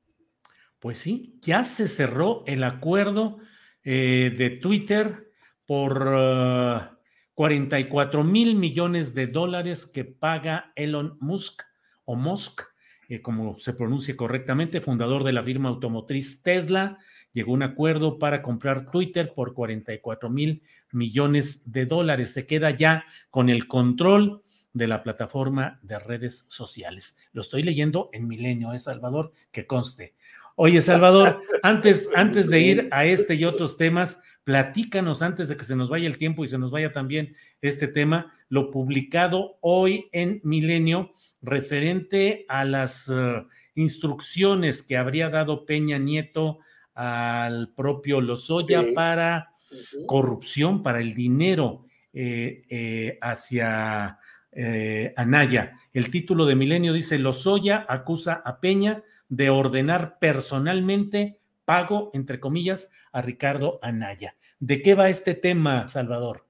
Así es, Julio, pues mi, mi, colega José Antonio Belmont consiguió em, poder ver la ampliación de la declaración de Lozoya, en la cual eh, da algunos detalles extra eh, en, este, en estas eh, declaraciones que da ante la Fiscalía, en las cuales pues dice concretamente Lozoya que personalmente Peña Nieto le pidió que le diera un pago de soborno a Ricardo Anaya por el tema de las reformas eh, estructurales que le llamaban en esa época, la reforma eléctrica, energética, que fue parte fundamental del esquema de, corrupción que se ha ido dibujando a partir de, dinero dado a los diputados y a personajes importantes del, del PAN y del PRI principalmente, para que votaran a favor de la reforma energética de Peña Nieto. Entonces, esta información es muy interesante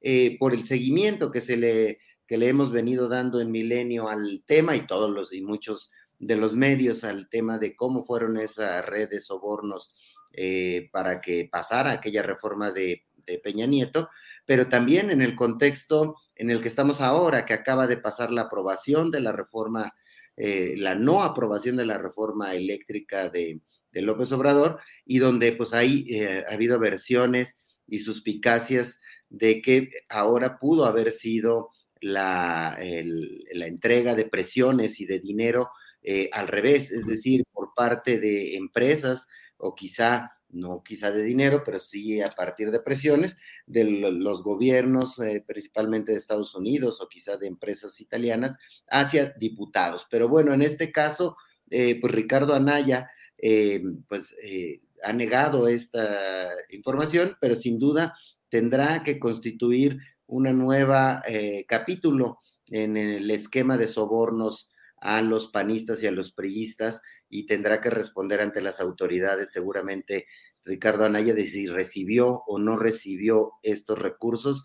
Y bueno, pues hoy vemos las reacciones del presidente, vemos las reacciones de, Marcelo Ebrard, que eh, pues también están diciendo hay que eh, probar por una parte los dichos de Lozoya y por otra parte pues están dibujando un, eh, un esquema de presiones hacia el gobierno eh, mexicano para que, este, y hacia autoridades del Congreso, como son los diputados y senadores, para que, eh, pues, eh, detuvieran las presiones de la reforma, perdón, la reforma energética del presidente, del presidente López Obrador. Entonces, este es un capítulo más, Julio, y que tendrá que ser aclarado y irá saliendo más información sobre esto a partir de los expedientes de la Fiscalía y de detalles que aparentemente ha dado eh, Lozoya sobre cómo fue ese esquema de sobornos. Esperemos que ahora sí la Fiscalía se ponga las pilas,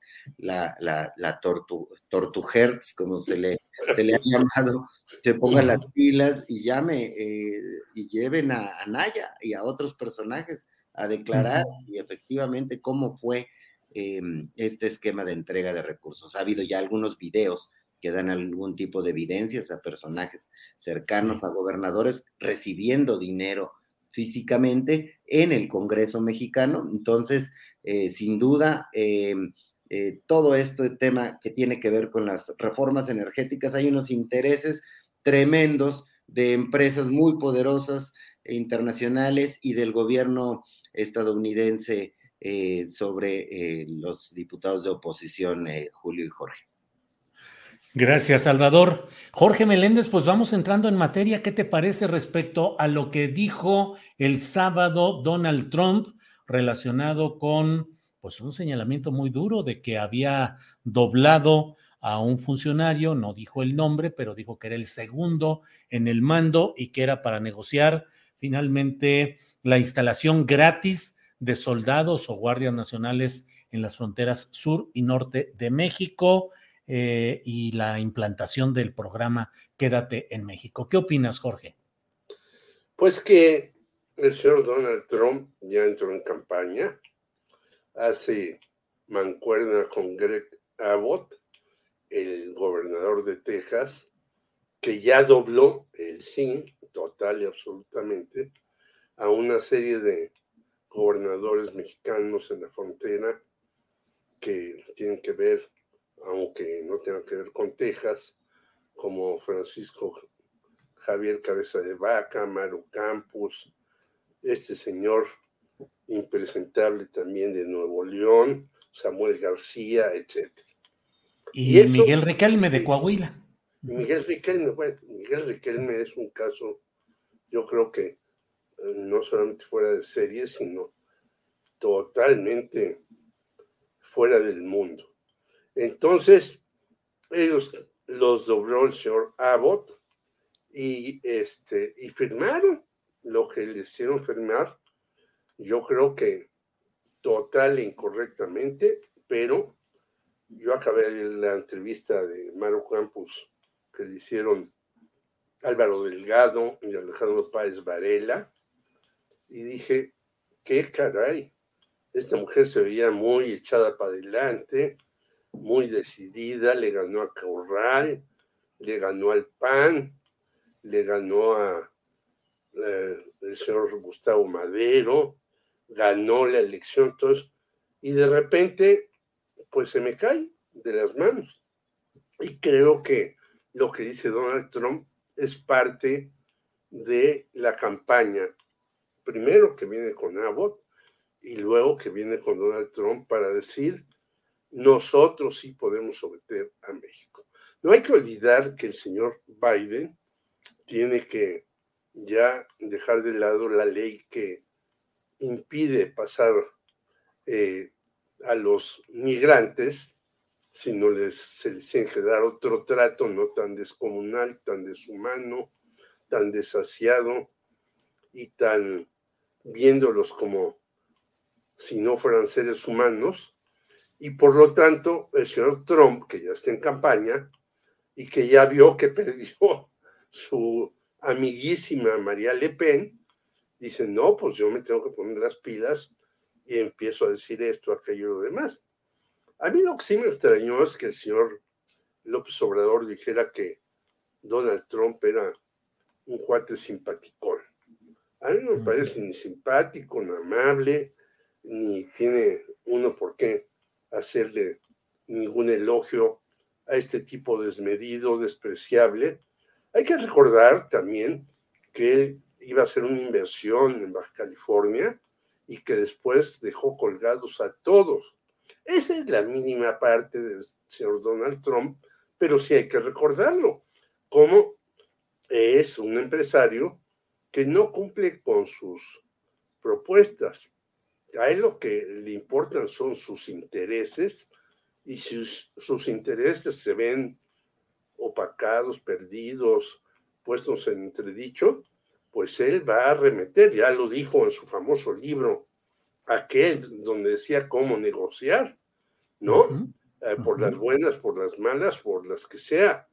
Por lo tanto, me parece terrible que diga eso y yo creo que sí merecería una respuesta del gobierno mexicano diciéndole, señor Donald Trump, no se pase listo con nosotros porque estamos en la frontera con ustedes, somos obviamente un país más débil que ellos, hay que aceptarlo, nunca hay que pensar que no es así, pero sí dar una posición porque el pueblo mexicano, que es el más trabajador en Estados Unidos, Julio, hay eh, una serie de números en donde se dice que los mexicanos en Estados Unidos trabajan más que hasta los orientales en tiempo, en resultados y en eficacia.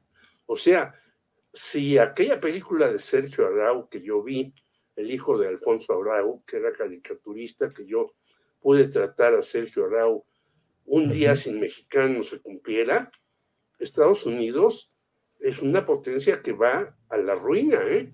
Entonces, tampoco nosotros podemos aceptarles todas las patanerías a estos sujetos como Donald Trump y otros más, como este tejano que se cree muy chicho y que además, y ya para cerrar el círculo, pues sí, como decía Salvador, que Salazar fue un factor determinante para que no saliera la ley eléctrica y los caballeros, desde en él, la italiana, pero muchas, como Iberdrola, Repsol y demás, eh, españolas, y estuvieron ahí en la Cámara de Diputados, sentados junto a diputados del PRD y del PAN y demás.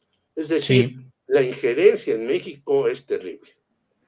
Gracias, Jorge. Salvador, la pregunta puede parecer ingenua, es decir, ¿Marcelo Ebrard se fortalece o se debilita con las declaraciones de Donald Trump? Y digo que podría parecer ingenua porque en primera instancia, pues pareciera que sí lo golpea, que sí lo impacta, pero a veces en este, en la política, a veces este tipo de hechos son bien pagados también a veces en la política. ¿Qué opinas, Salvador? ¿Se fortalece o se debilita Ebrard como precandidato presidencial en México con estas declaraciones de Donald Trump?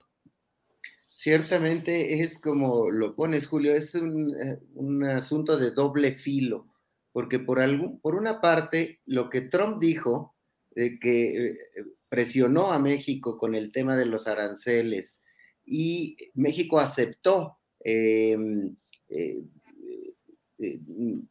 reducir, ponerle mayor vigor a la Guardia Nacional para que no pasaran tantos migrantes a los Estados Unidos y así salvar que no le pusieran aranceles a la industria automotriz y bueno, dibuja que, a quien dobló sería a Marcelo Ebrard.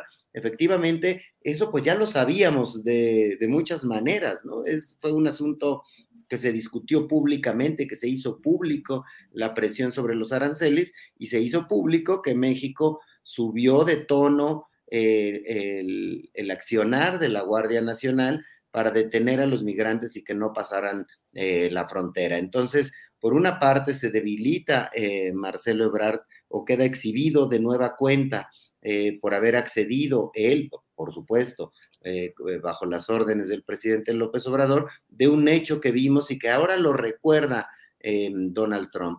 Pero por otra parte, también se fortalece Marcelo Ebrard como un posible interlocutor con los Estados Unidos, un personaje que puede hablar con ellos, de negociar, estar en comunicación, resolver problemas de la agenda bilateral.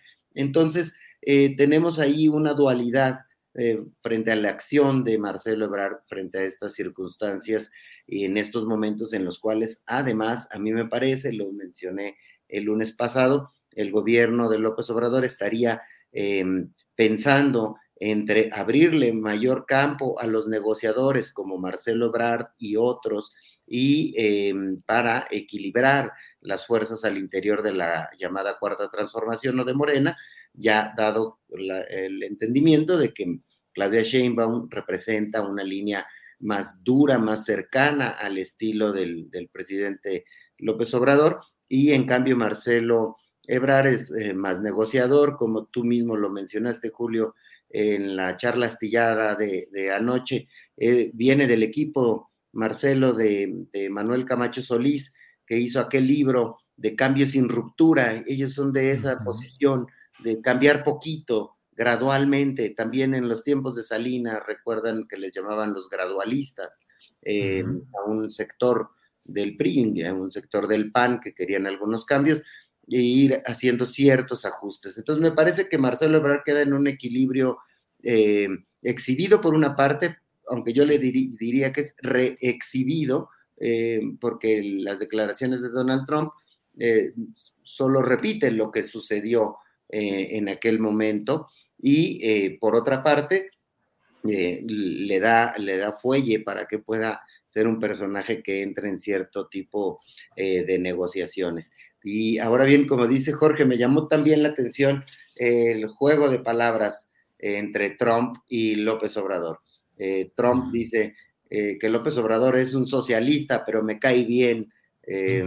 Y hoy en la mañana le responde López Obrador, pues eh, me simpatiza, este cuate también me, se me hace, también me cae bien, pero es capitalista, ¿no? Aunque sea capitalista.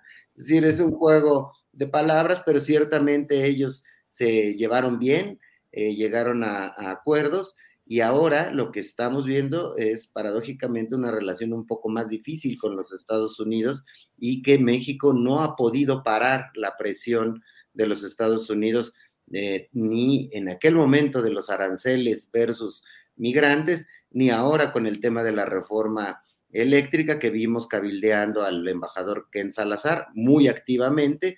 Lo vimos también a John Kerry entrar con empresarios a Palacio Nacional y eh, desde ese tiempo podía entenderse que había un cabildeo muy, muy fuerte para estos temas y sigue, según lo que acabamos de ver este fin de semana en Veracruz, cuando a propósito de, la, de eh, conversaciones sobre el istmo, el propio eh, Ken Salazar, al terminar un evento, le dice al presidente, espérame tantito, como hoy pones, Julio, por cierto, en tu columna, dice, espérame tantito, eh, presidente, déjame hablar y que hablen tres poderosos empresarios de los Estados Unidos en ese evento, actuando Ken Salazar como un maestro de ceremonias. Y entonces lo que estamos viendo es que las presiones de los Estados Unidos están a todo lo que da, fuertes, actuantes, entrando, eh, caminando al lado del presidente de México y México no ha podido frenar esa presión que ya la vimos tanto en la reforma eléctrica como en, eh, la política para detener a los migrantes y probablemente la veremos en las inversiones que lleguen al proyecto del Istmo de Tehuantepec, Y Gracias, Salvador. Jorge Meléndez, ya que hablamos de esos temas de inversiones y de mm, polémica, bueno, pues se canceló la reunión con artistas y ambientalistas que se había programado para hoy con el presidente de la República. el presidente de la República ha hecho críticas a Derbez, quien ha contestado eh, pues también en un tono irónico. ¿Cómo ves todo este tema de el tren Maya, de las críticas de ambientalistas, no solamente estos artistas famosos, sino también un desplegado de 300 eh, académicos, especialistas ambientalistas, en fin, ¿cómo ves todo esto, Jorge Meléndez? Yo lo veo mal, desgraciadamente. A mí me parece que es gravísimo que se haya pospuesto, ojalá sea pospuesto, o cancelado totalmente la reunión. No por el señor Derbez, que puede hacer todos los chistes que le dé la gana, a eso se dedica, ni por el señor Albarrán, que yo lo respeto mucho y es un gran músico, pero eh, qué bueno que tenga conciencia social y que esté del lado de este tipo de tarea, ni de Kay del Castillo, que es eh, magnífica para mí y es muy atrevida, sino de todos los ambientalistas que están ahí, que han estado ahí metidos en la zona maya, que han estado defendiendo el territorio. No hay que olvidar que México es de los países donde más matan ambientalistas. Entonces, yo creo que es muy grave que el señor presidente López Obrador cancele una reunión diciendo que porque no viene Derbez. Bueno, ¿qué importancia tiene que venga Derbez o no venga? Puede hacer 20 chistes, a veces muy ocurrentes, desde antes de la familia Peluche y en la misma, pero ese no es el, el sentido del, del asunto.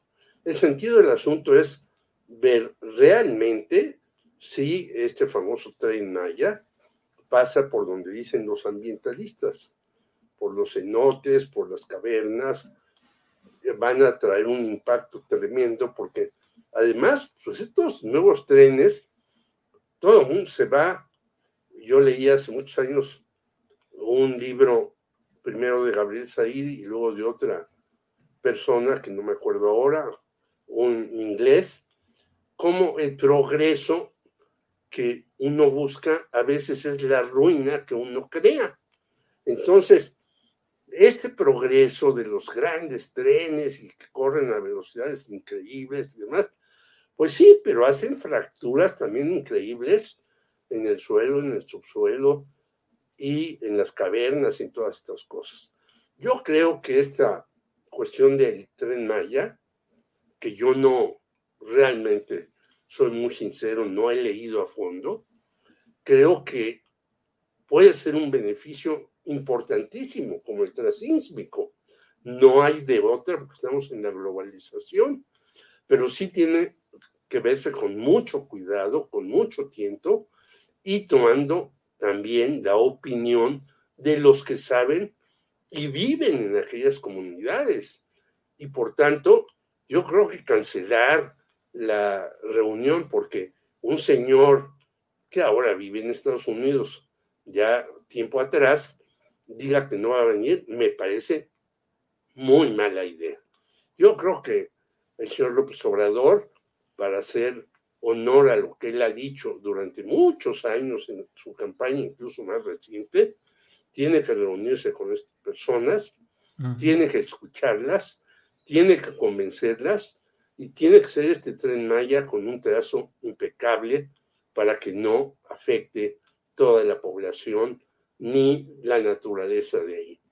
Yo he estado en contra de estos ventiladores gigantescos que luego huyen de ahí los animales, degradan la tierra y dejan miseria. Y pagan muy poquito, igual que las mineras.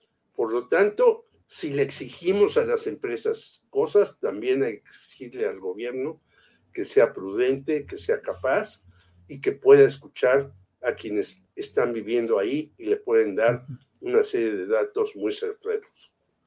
Gracias, Jorge. Eh, Salvador Frausto, ¿cómo ves este tema? Eh, bien o mal, el hecho es que una posibilidad de diálogo eh, en Palacio Nacional con el presidente de la República o en otro lado con un grupo de personas que señalaron eh, críticas al proyecto del tren Maya, la construcción del tren Maya, pues ya no se realizó. Y hay otras voces que también están demandando ese diálogo y pareciera pues que no habrá más espacio para la discusión.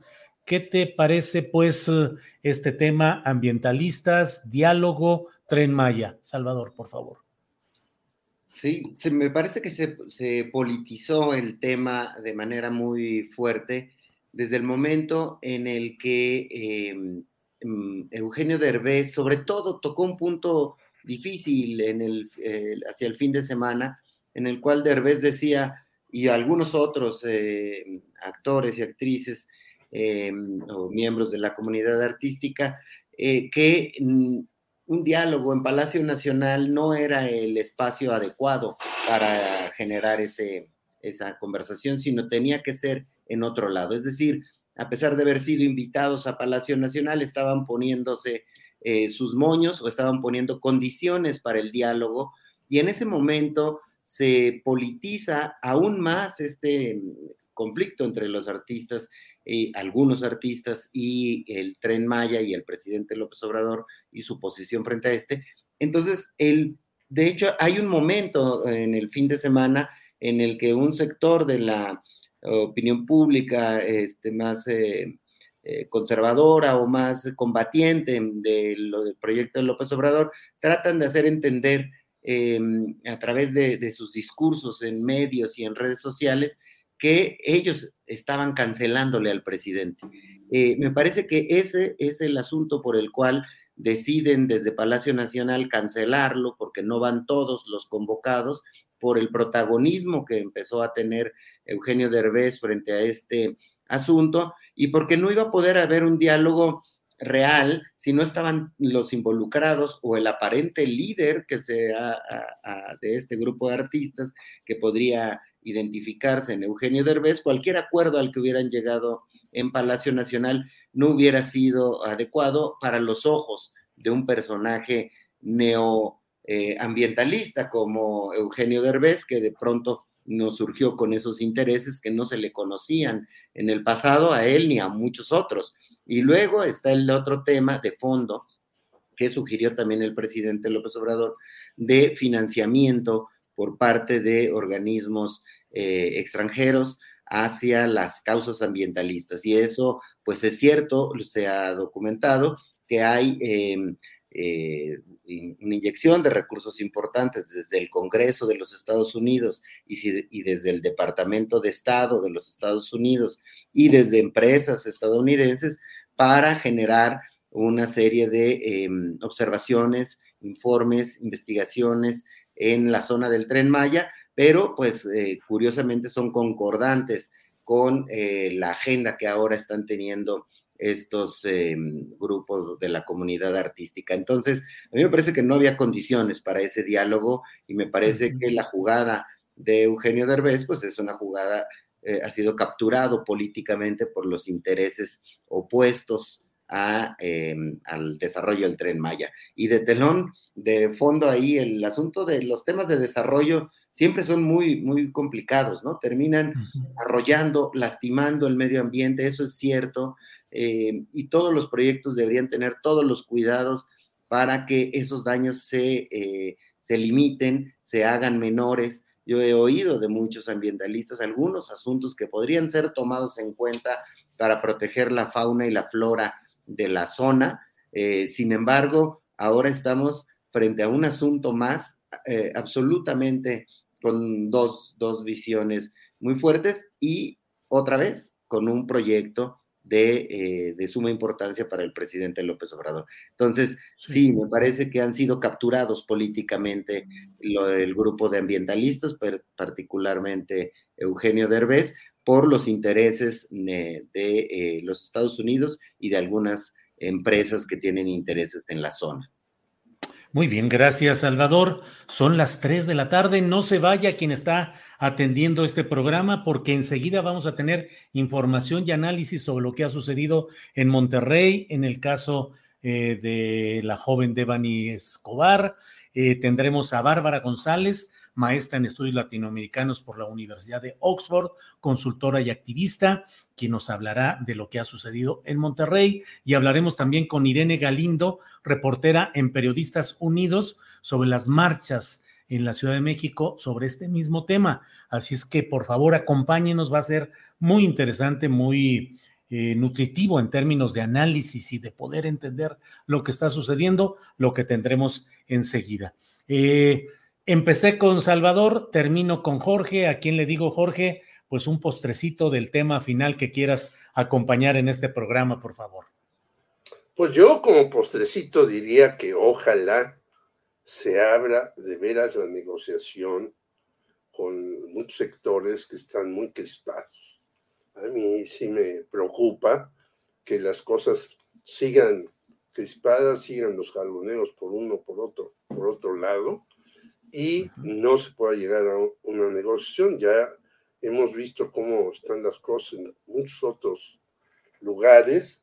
Nosotros estamos aquí como el jamón del sándwich entre una serie de impresentables en Centroamérica, en Nicaragua, en El Salvador, en Honduras, y todas las locuras de estos señores que se llamen Donald Trump o estén en el Partido Republicano, que quieren simplemente imponerse a como de lugar. Y yo creo que necesita eh, el señor Obrador un mayor apoyo. Hay mucha gente que estamos preocupados porque se abre este diálogo, que se sigan sumando voces, porque el 2024, si llega como ha ocurrido, por ejemplo, en Francia, pues va a tener una situación muy difícil allá. No hay tantas broncas en esas elecciones, pero las elecciones de 2024 pueden ser muy problemáticas en este México tan convulso, tan violento y donde se siguen, por desgracia, y qué bueno que vas a tener a esas invitadas, se siguen asesinando a muchachas por aquí, por allá, por acullá, y sigue el señor Samuel García viendo su gobierno como si fuera un influencer, ¿no? Yo lo vi, el mensaje que mandó, y presume un reloj de cientos de miles de pesos, como si dijera, vean que yo soy el muchacho chicho de la película a todo dar. Yo creo que un gobernador no puede mandar un mensaje de condolencia a la familia de Devani ni a todas las muchachas que por muchos lugares ellas solas se organizaron y fueron a marchar, sino debe de hacerlo con mesura, con prudencia y no como este señor que le seguramente su señora Mariana Rodríguez le dijo, saca tu relojote para que vean qué chicho eres tú en este momento en este país. Bueno, Jorge, pues muchas gracias. Salvador Frausto, gracias, buenas tardes. Se nos fue el tiempo como agua, pero creo que lo esencial, pues lo abordamos. Salvador, gracias a reserva de lo que desees agregar. Gracias, eh, Julio. Un saludo a Jorge y al auditorio. Pues es un, gusto estar aquí con ustedes este lunes. Gracias, Salvador. Jorge Meléndez, gracias y buenas tardes. Gracias. Buenas tardes. Hasta luego. Bien, pues son las 3 eh, de la tarde con cuatro minutos y vamos de inmediato a nuestro siguiente segmento que es eh, una entrevista con Bárbara González. Ella es maestra en estudios latinoamericanos por la Universidad de Oxford, consultora y activista. Bárbara, buenas tardes. Buenas tardes, Julio. Te agradezco la invitación y un saludo para tu auditorio. Al contrario, Bárbara, gracias por aceptar esta invitación a participar, a platicar. ¿Cuál es tu, digo, la información sobre lo que ha sucedido en estas horas recientes sobre el caso de Devani Escobar, pero tu reflexión respecto a todas estas horas complicadas y difíciles que se han vivido, Bárbara? Ah, respecto al, caso de Devani Escobar, pues lo que nos quedan todavía son muchas interrogantes. Ha sido eh, un proceso muy accidentado eh, con muchos cuestionamientos hacia la Fiscalía y hacia el gobierno de Samuel García por cómo han actuado, y no solamente por este caso, sino hay que recordar que este caso sigue al caso de María Fernanda Contreras, que, quizás no tuvo tanta visibilidad como el caso de Devani, pero acaba de ocurrir también hace unas semanas.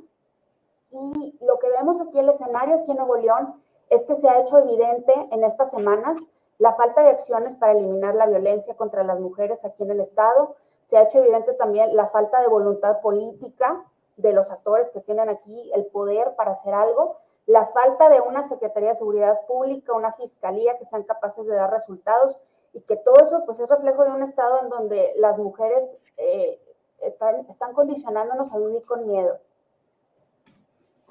Sí, Bárbara, que es parte de lo que sucede a nivel nacional, pero en un estado como Nuevo León, Bárbara, con un desarrollo industrial, eh, sede de poderes económicos eh, de, con importancia nacional, eh, ¿qué tanto hay esa cultura de la protesta y de la resistencia cívica o al contrario hay un adocenamiento, una alienación en, en, aras de ese desarrollo y de ese trabajo que muchas veces no permite o no propicia la protesta y la defensa cívica, Bárbara? Eh, lo que dices es cierto. Eh, creo que, que, nos ha faltado esa parte de, de movilización. Hay un desencanto, desencanto profundo frente a la clase política y pues una, una, una, primera alternativa que se presentó fue la de elegir al primer gobernador independiente, que fue Jaime Rodríguez en 2015, y, bueno, pues conocemos en, en, en, qué, terminó ese, experimento. Y después se elige a, Samuel García, que viene, que viene con esta imagen de soy joven, no pertenezco a la vieja clase política, él hablaba de vamos a terminar con la vieja política, pero lo que vemos es que la política pues sigue siendo igual aquí en el Estado y yo sí apuntaría eh, que ha sido notable en este caso la movilización eh, frente, al caso de Devani, frente al caso de María Fernanda Contreras y antes veníamos de, de una movilización muy fuerte el 8M aquí en, en, en, Nuevo León, que ya van varios años de que esto está sucediendo. Entonces yo te diría que aquí en Nuevo León vemos un, movimiento feminista más maduro, más articulado, con más capacidad de presión y un movimiento que hay que decirlo, Julio, es un movimiento independiente, que no está con los partidos políticos, que no está en el gobierno, que no lo pueden controlar, que muchas veces no saben ni siquiera cómo acercarse a ese movimiento. Eso por un lado. Por otro, que, que la reacción quizás ha sido tan fuerte porque son dos casos que, que recibieron mucha atención mediática, que, generaron indignación, pero que estos casos se suman a decenas de casos abiertos que no han recibido tanta atención. Entonces vemos un, un efecto de, de acumulación. y, y, por otro, eh, pues sí, tienes razón, hay indolencia, eh, hay indolencia no solamente en la sociedad en general, sino también pues lo que estamos viendo en el gobierno, en la fiscalía, la clase política, no le han dado prioridad a este tema de la violencia de género y hasta hoy pues no han tenido respuestas para garantizar la seguridad de todas las mujeres aquí en Nuevo León. Eh, Bárbara, a veces pareciera Nuevo León o nos pareciera desde lejos, desde fuera de, del propio estado, como si estuvieran hipnotizados por toda la serie de maromas y asuntos eh, de escenografía de Oropel que realizan tanto Samuel García como Mariana Rodríguez. Y desde acá decimos, es un gobierno tiktokero, es un gobierno de redes sociales y pareciera que hay una eh, incapacidad en el oficio. Finalmente, la política es un oficio como cualquier otro y pareciera que hay mucha inexperiencia.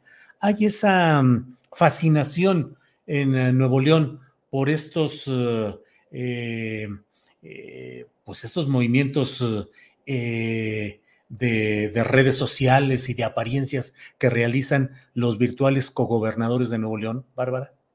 Sí existe esa fascinación, pero lo que yo te diría, y esto es algo que creo que se conoce poco fuera del Estado, y es que Samuel llega al gobierno del Estado con un porcentaje mínimo de votación. Samuel llega con un tercio de los votos, y esto es porque el voto se pulverizó, tuvimos en esta elección cuatro candidatos fuertes. Eh, y Samuel llega, pero llega con un porcentaje que incluso es menor que candidatos perdedores de, elecciones pasadas. Entonces llega débil, Samuel llega con un partido débil, tiene una bancada muy pequeña en el Congreso local porque su partido no ganó distritos de mayoría, Movimiento Ciudadano es un partido que apenas se va construyendo aquí en Nuevo León. Entonces sí está esa, fascinación de la que tú hablas, sí existe, y de hecho eso fue lo que ellos vendieron. Ellos vendieron eh, pues imagen eh, y muy poco contenido. Entonces ahora pues eh, se, nota, lo que se nota es un gobierno rebasado porque no está siendo suficiente eh, esta, este, constante bombardeo ¿no? de la imagen tanto de, Samuel como de Mariana para contrarrestar lo que son exigencias pues muy legítimas de la sociedad que ve cómo, cómo las cosas están saliendo de control y no solamente en el tema de la violencia de género, sino tenemos también un problema de altísimos niveles de, de contaminación, tenemos un problema de cortes de agua, tenemos una movilidad que está ya colapsada aquí en el estado. Entonces, todos estos han sido como problemas que nos han, nos han mostrado pues las limitaciones, ¿no? De este, este influencer que, que llegó a ser gobernador del estado. Bien, Bárbara. Me estoy hablando con Bárbara González eh, sobre estos temas relacionados con Nuevo León y particularmente el caso de Devani Escobar. Bárbara González. Bárbara, pues agradeciéndote la oportunidad de asomarnos eh, en ese plano de reflexión y de panorama más general a lo que sucede en Nuevo León. Te doy las gracias a reserva de lo que desees agregar, de lo que nos quieras compartir. Bárbara.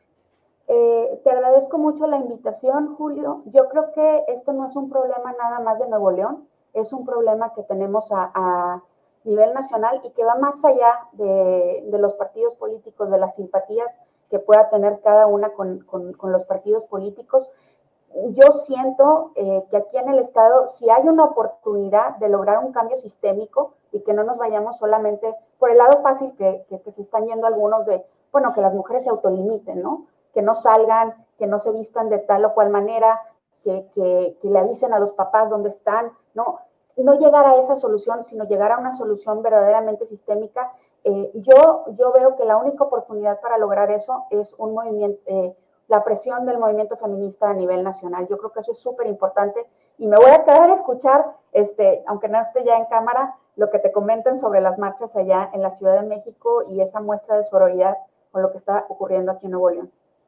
Bárbara, muchas gracias, buenas tardes y seguiremos en contacto. Gracias, Bárbara. Gracias a ti. Hasta luego. Gracias. Bueno, pues vamos de inmediato Vamos de inmediato porque luego Adriana Buentello va a estar con nosotros para darnos una actualización de algunos hechos informativos relevantes de estos minutos, de estas horas. Pero vamos ya con Irene Galindo, reportera en Periodistas Unidos. Irene, buenas tardes. Hola, buenas tardes, Julio. Muchísimas gracias por el espacio. Al contrario, Irene, gracias por estar con nosotros porque vimos tu trabajo de cobertura de las manifestaciones, de las marchas, de las protestas, de lo que hubo ayer en la Ciudad de México en relación con el caso de Bani Escobar de Nuevo León. Eh, ¿Cómo estuvieron? ¿Cómo viste? ¿Qué te llamó la atención, Irene, por favor? Pues fue una jornada larga de, protestas y de movilizaciones en el centro de la ciudad, en el centro histórico y alrededores. Eh, un primer contingente salió alrededor de las 12 del día de la Estela de Luz.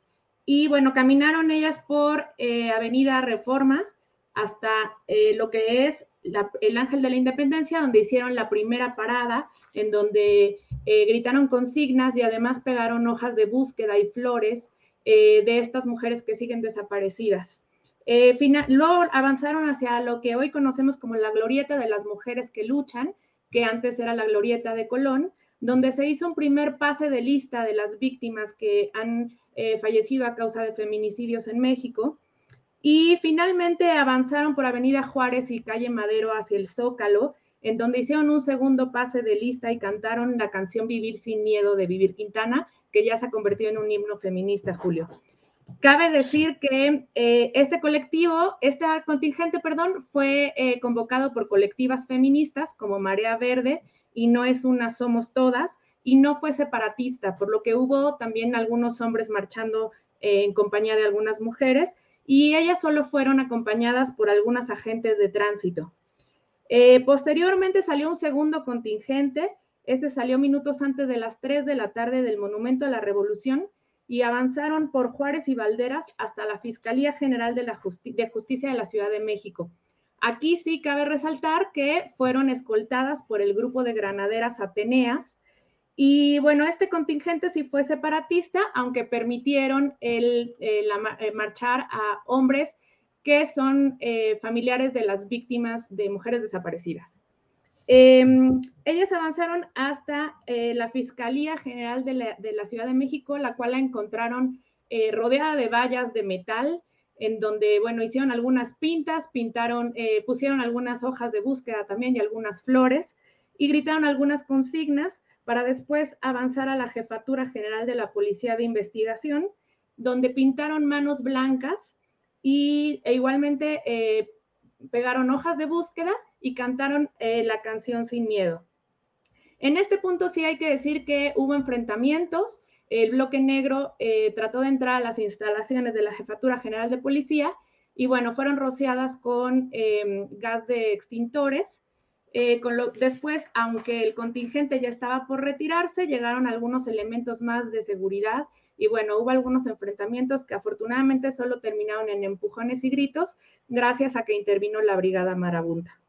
Mientras el resto del contingente avanzó hacia la Fiscalía de Investigación de Feminicidios, donde se leyó un pronunciamiento en el cual exigen eh, principalmente la justicia para miles de casos de feminicidios en México y la atención inmediata para las eh, familias eh, que ponen sus recursos y se organizan para hacer la búsqueda de ellas mismas y esto las pone en riesgo. Este posicionamiento, el video completo, lo pueden ver en la página de YouTube, el canal de YouTube de Periodistas Unidos. Y bueno, esa fue la jornada. Finalmente eh, no, no hubo disturbios como en otras marchas. Y también comentarte, Julio, que tuve la oportunidad de platicar con una asistente a la marcha originaria de Monterrey. Ella no quiso dar su apellido, pero su nombre es Paloma, de 26 años, quien refiere estar sumamente enojada y sumamente triste y frustrada por lo, por lo que pasa en su estado y en todo el país. Y también eh, nos comentó que, eh, bueno, ella visita a su familia regularmente, pero que en últimos meses cuando va a Monterrey, eh, es difícil salir de noche, incluso de día. Eh, su padre le pide que salga acompañada de su hermano porque pues las mujeres se sienten muy inseguras en ese estado. Y también platicamos con otra asistente, eh, Erika, de 31 años. Ella es em, residente de la Ciudad de México y ella comenta caso, acerca del caso de Evany Escobar, que pues los medios de comunicación se enfocaron más en la historia de que las amigas las dejaron sola, en lugar de enfocarse en el problema real. Y bueno, que el hallazgo de cinco mujeres más, cinco cuerpos de mujeres en la búsqueda de Devani, eh, pues habla de que en realidad no nos están buscando a las mujeres, ¿no? Cabe mencionar y para terminar que la consigna principal en ambas marchas fue, eh, no fue accidente, fue un asesinato, refiriéndose al caso de Devani Escobar. Irene, pues muchas gracias por esta crónica detallada que has hecho. Me pareció, Irene, que bueno, hace rato con todo esto de la pandemia, que no hay movilizaciones fuertes, salvo fechas específicas, pero pues me pareció que la marcha de ayer fue una marcha como muy madura y muy sin tanto incidente y muy concentrada en un objetivo. ¿Tú cómo lo viste, Irene? Así es, se sintió eh, como una marcha muy pacífica, a pesar de que iba el bloque negro y hubo estos enfrentamientos, creo que se pudo contener em, para, para, que realmente eh, se dieran las consignas y se pidiera lo que eh, es justo, ¿no? Que es justicia para todas las víctimas, en lugar de que el foco se fuera a los disturbios. Entonces, bueno, es un, es un gran avance, creo yo, en esta fecha para el movimiento feminista, poder llegar a una marcha de esta, de esta calidad.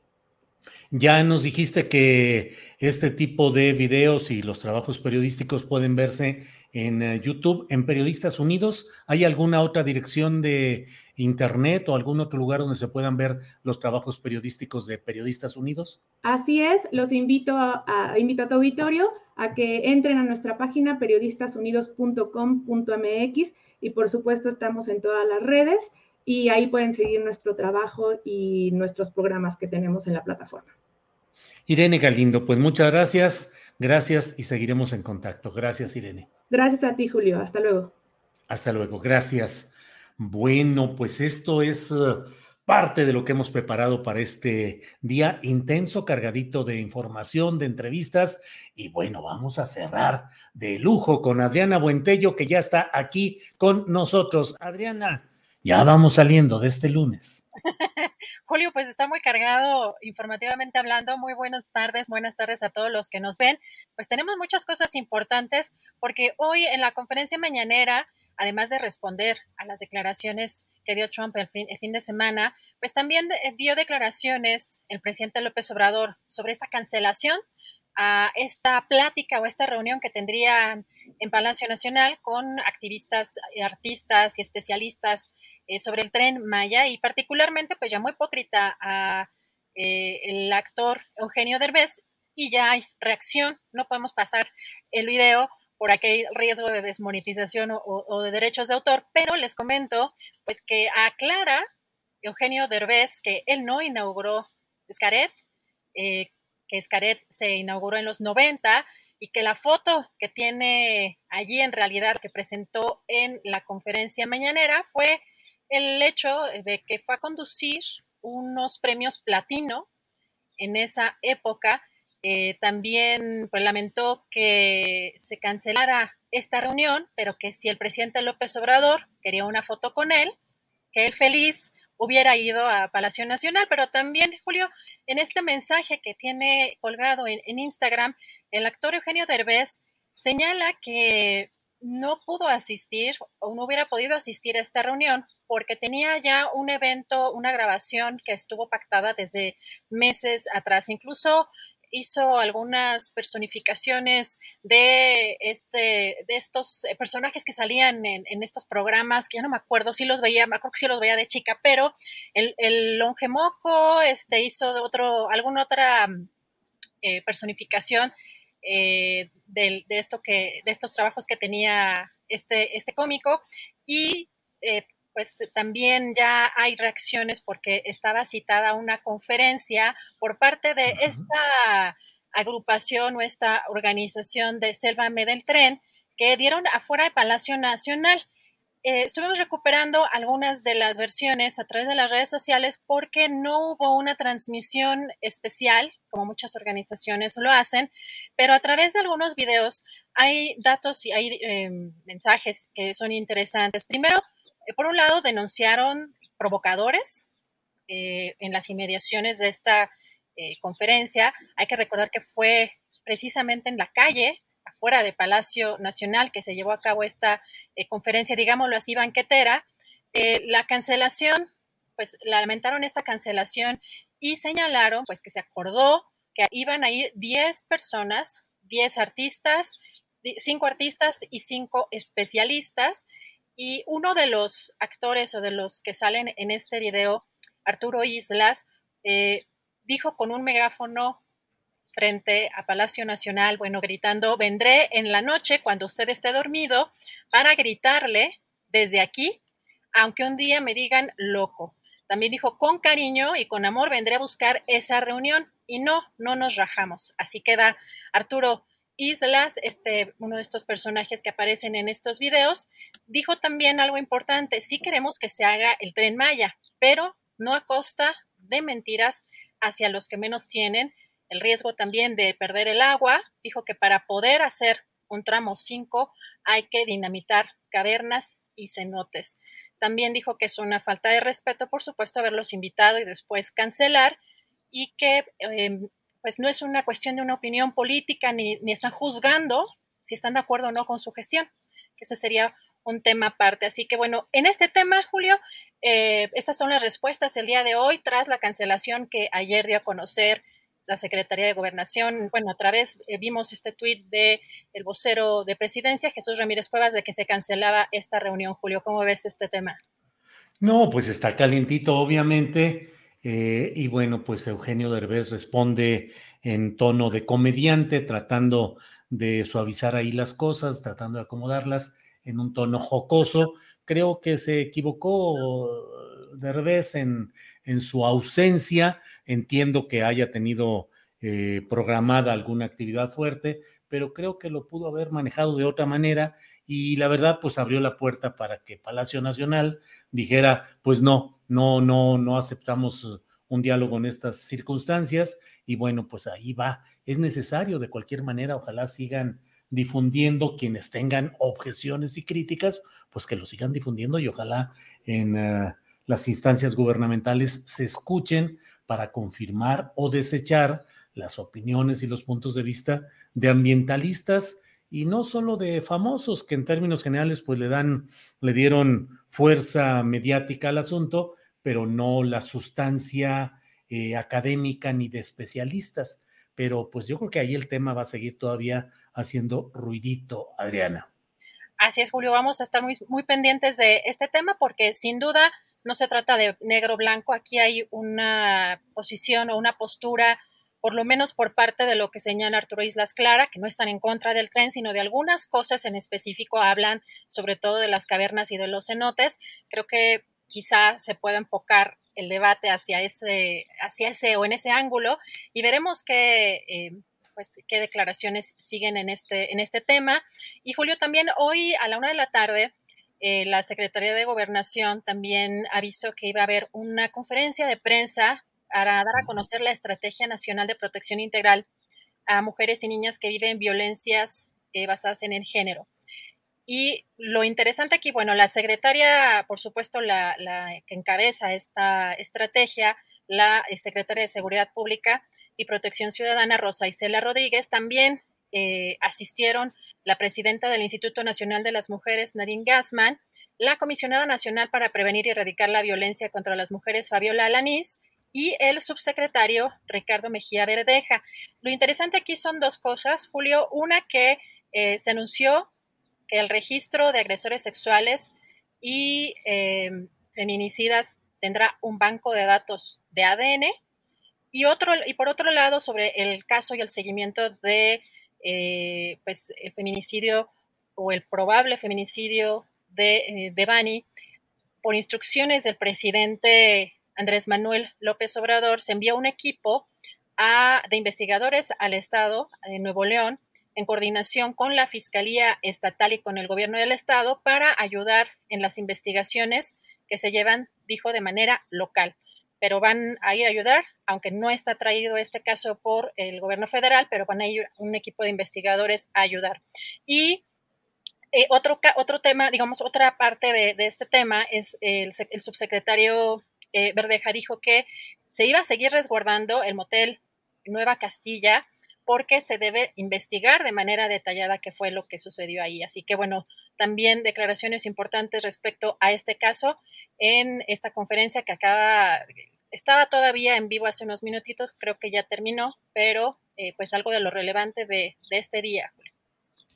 Bien, pues eh, Adriana, muchas cosas interesantes y pues otras que vienen en camino y que bueno, estaremos atentos. Invitamos a que eh, hoy a las nueve de la noche tendremos videocharla astillada y mañana de una a tres tenemos otro programa en el cual vamos a conjuntar información, análisis y debate. Así es que Adriana, creo que por hoy, ya siendo las tres de la tarde con 29 minutos, como que ya vamos cerrando el changarro, Adriana. Que ya huele a sopita. Ya huele a sopita, así es. Gracias a la audiencia, gracias tripulación astillero, gracias Adriana y seguimos. Hasta mañana.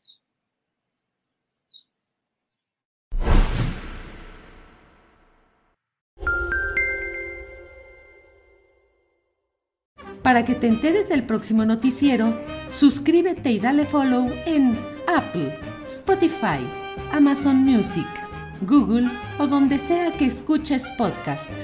Te invitamos a visitar nuestra página julioastillero.com.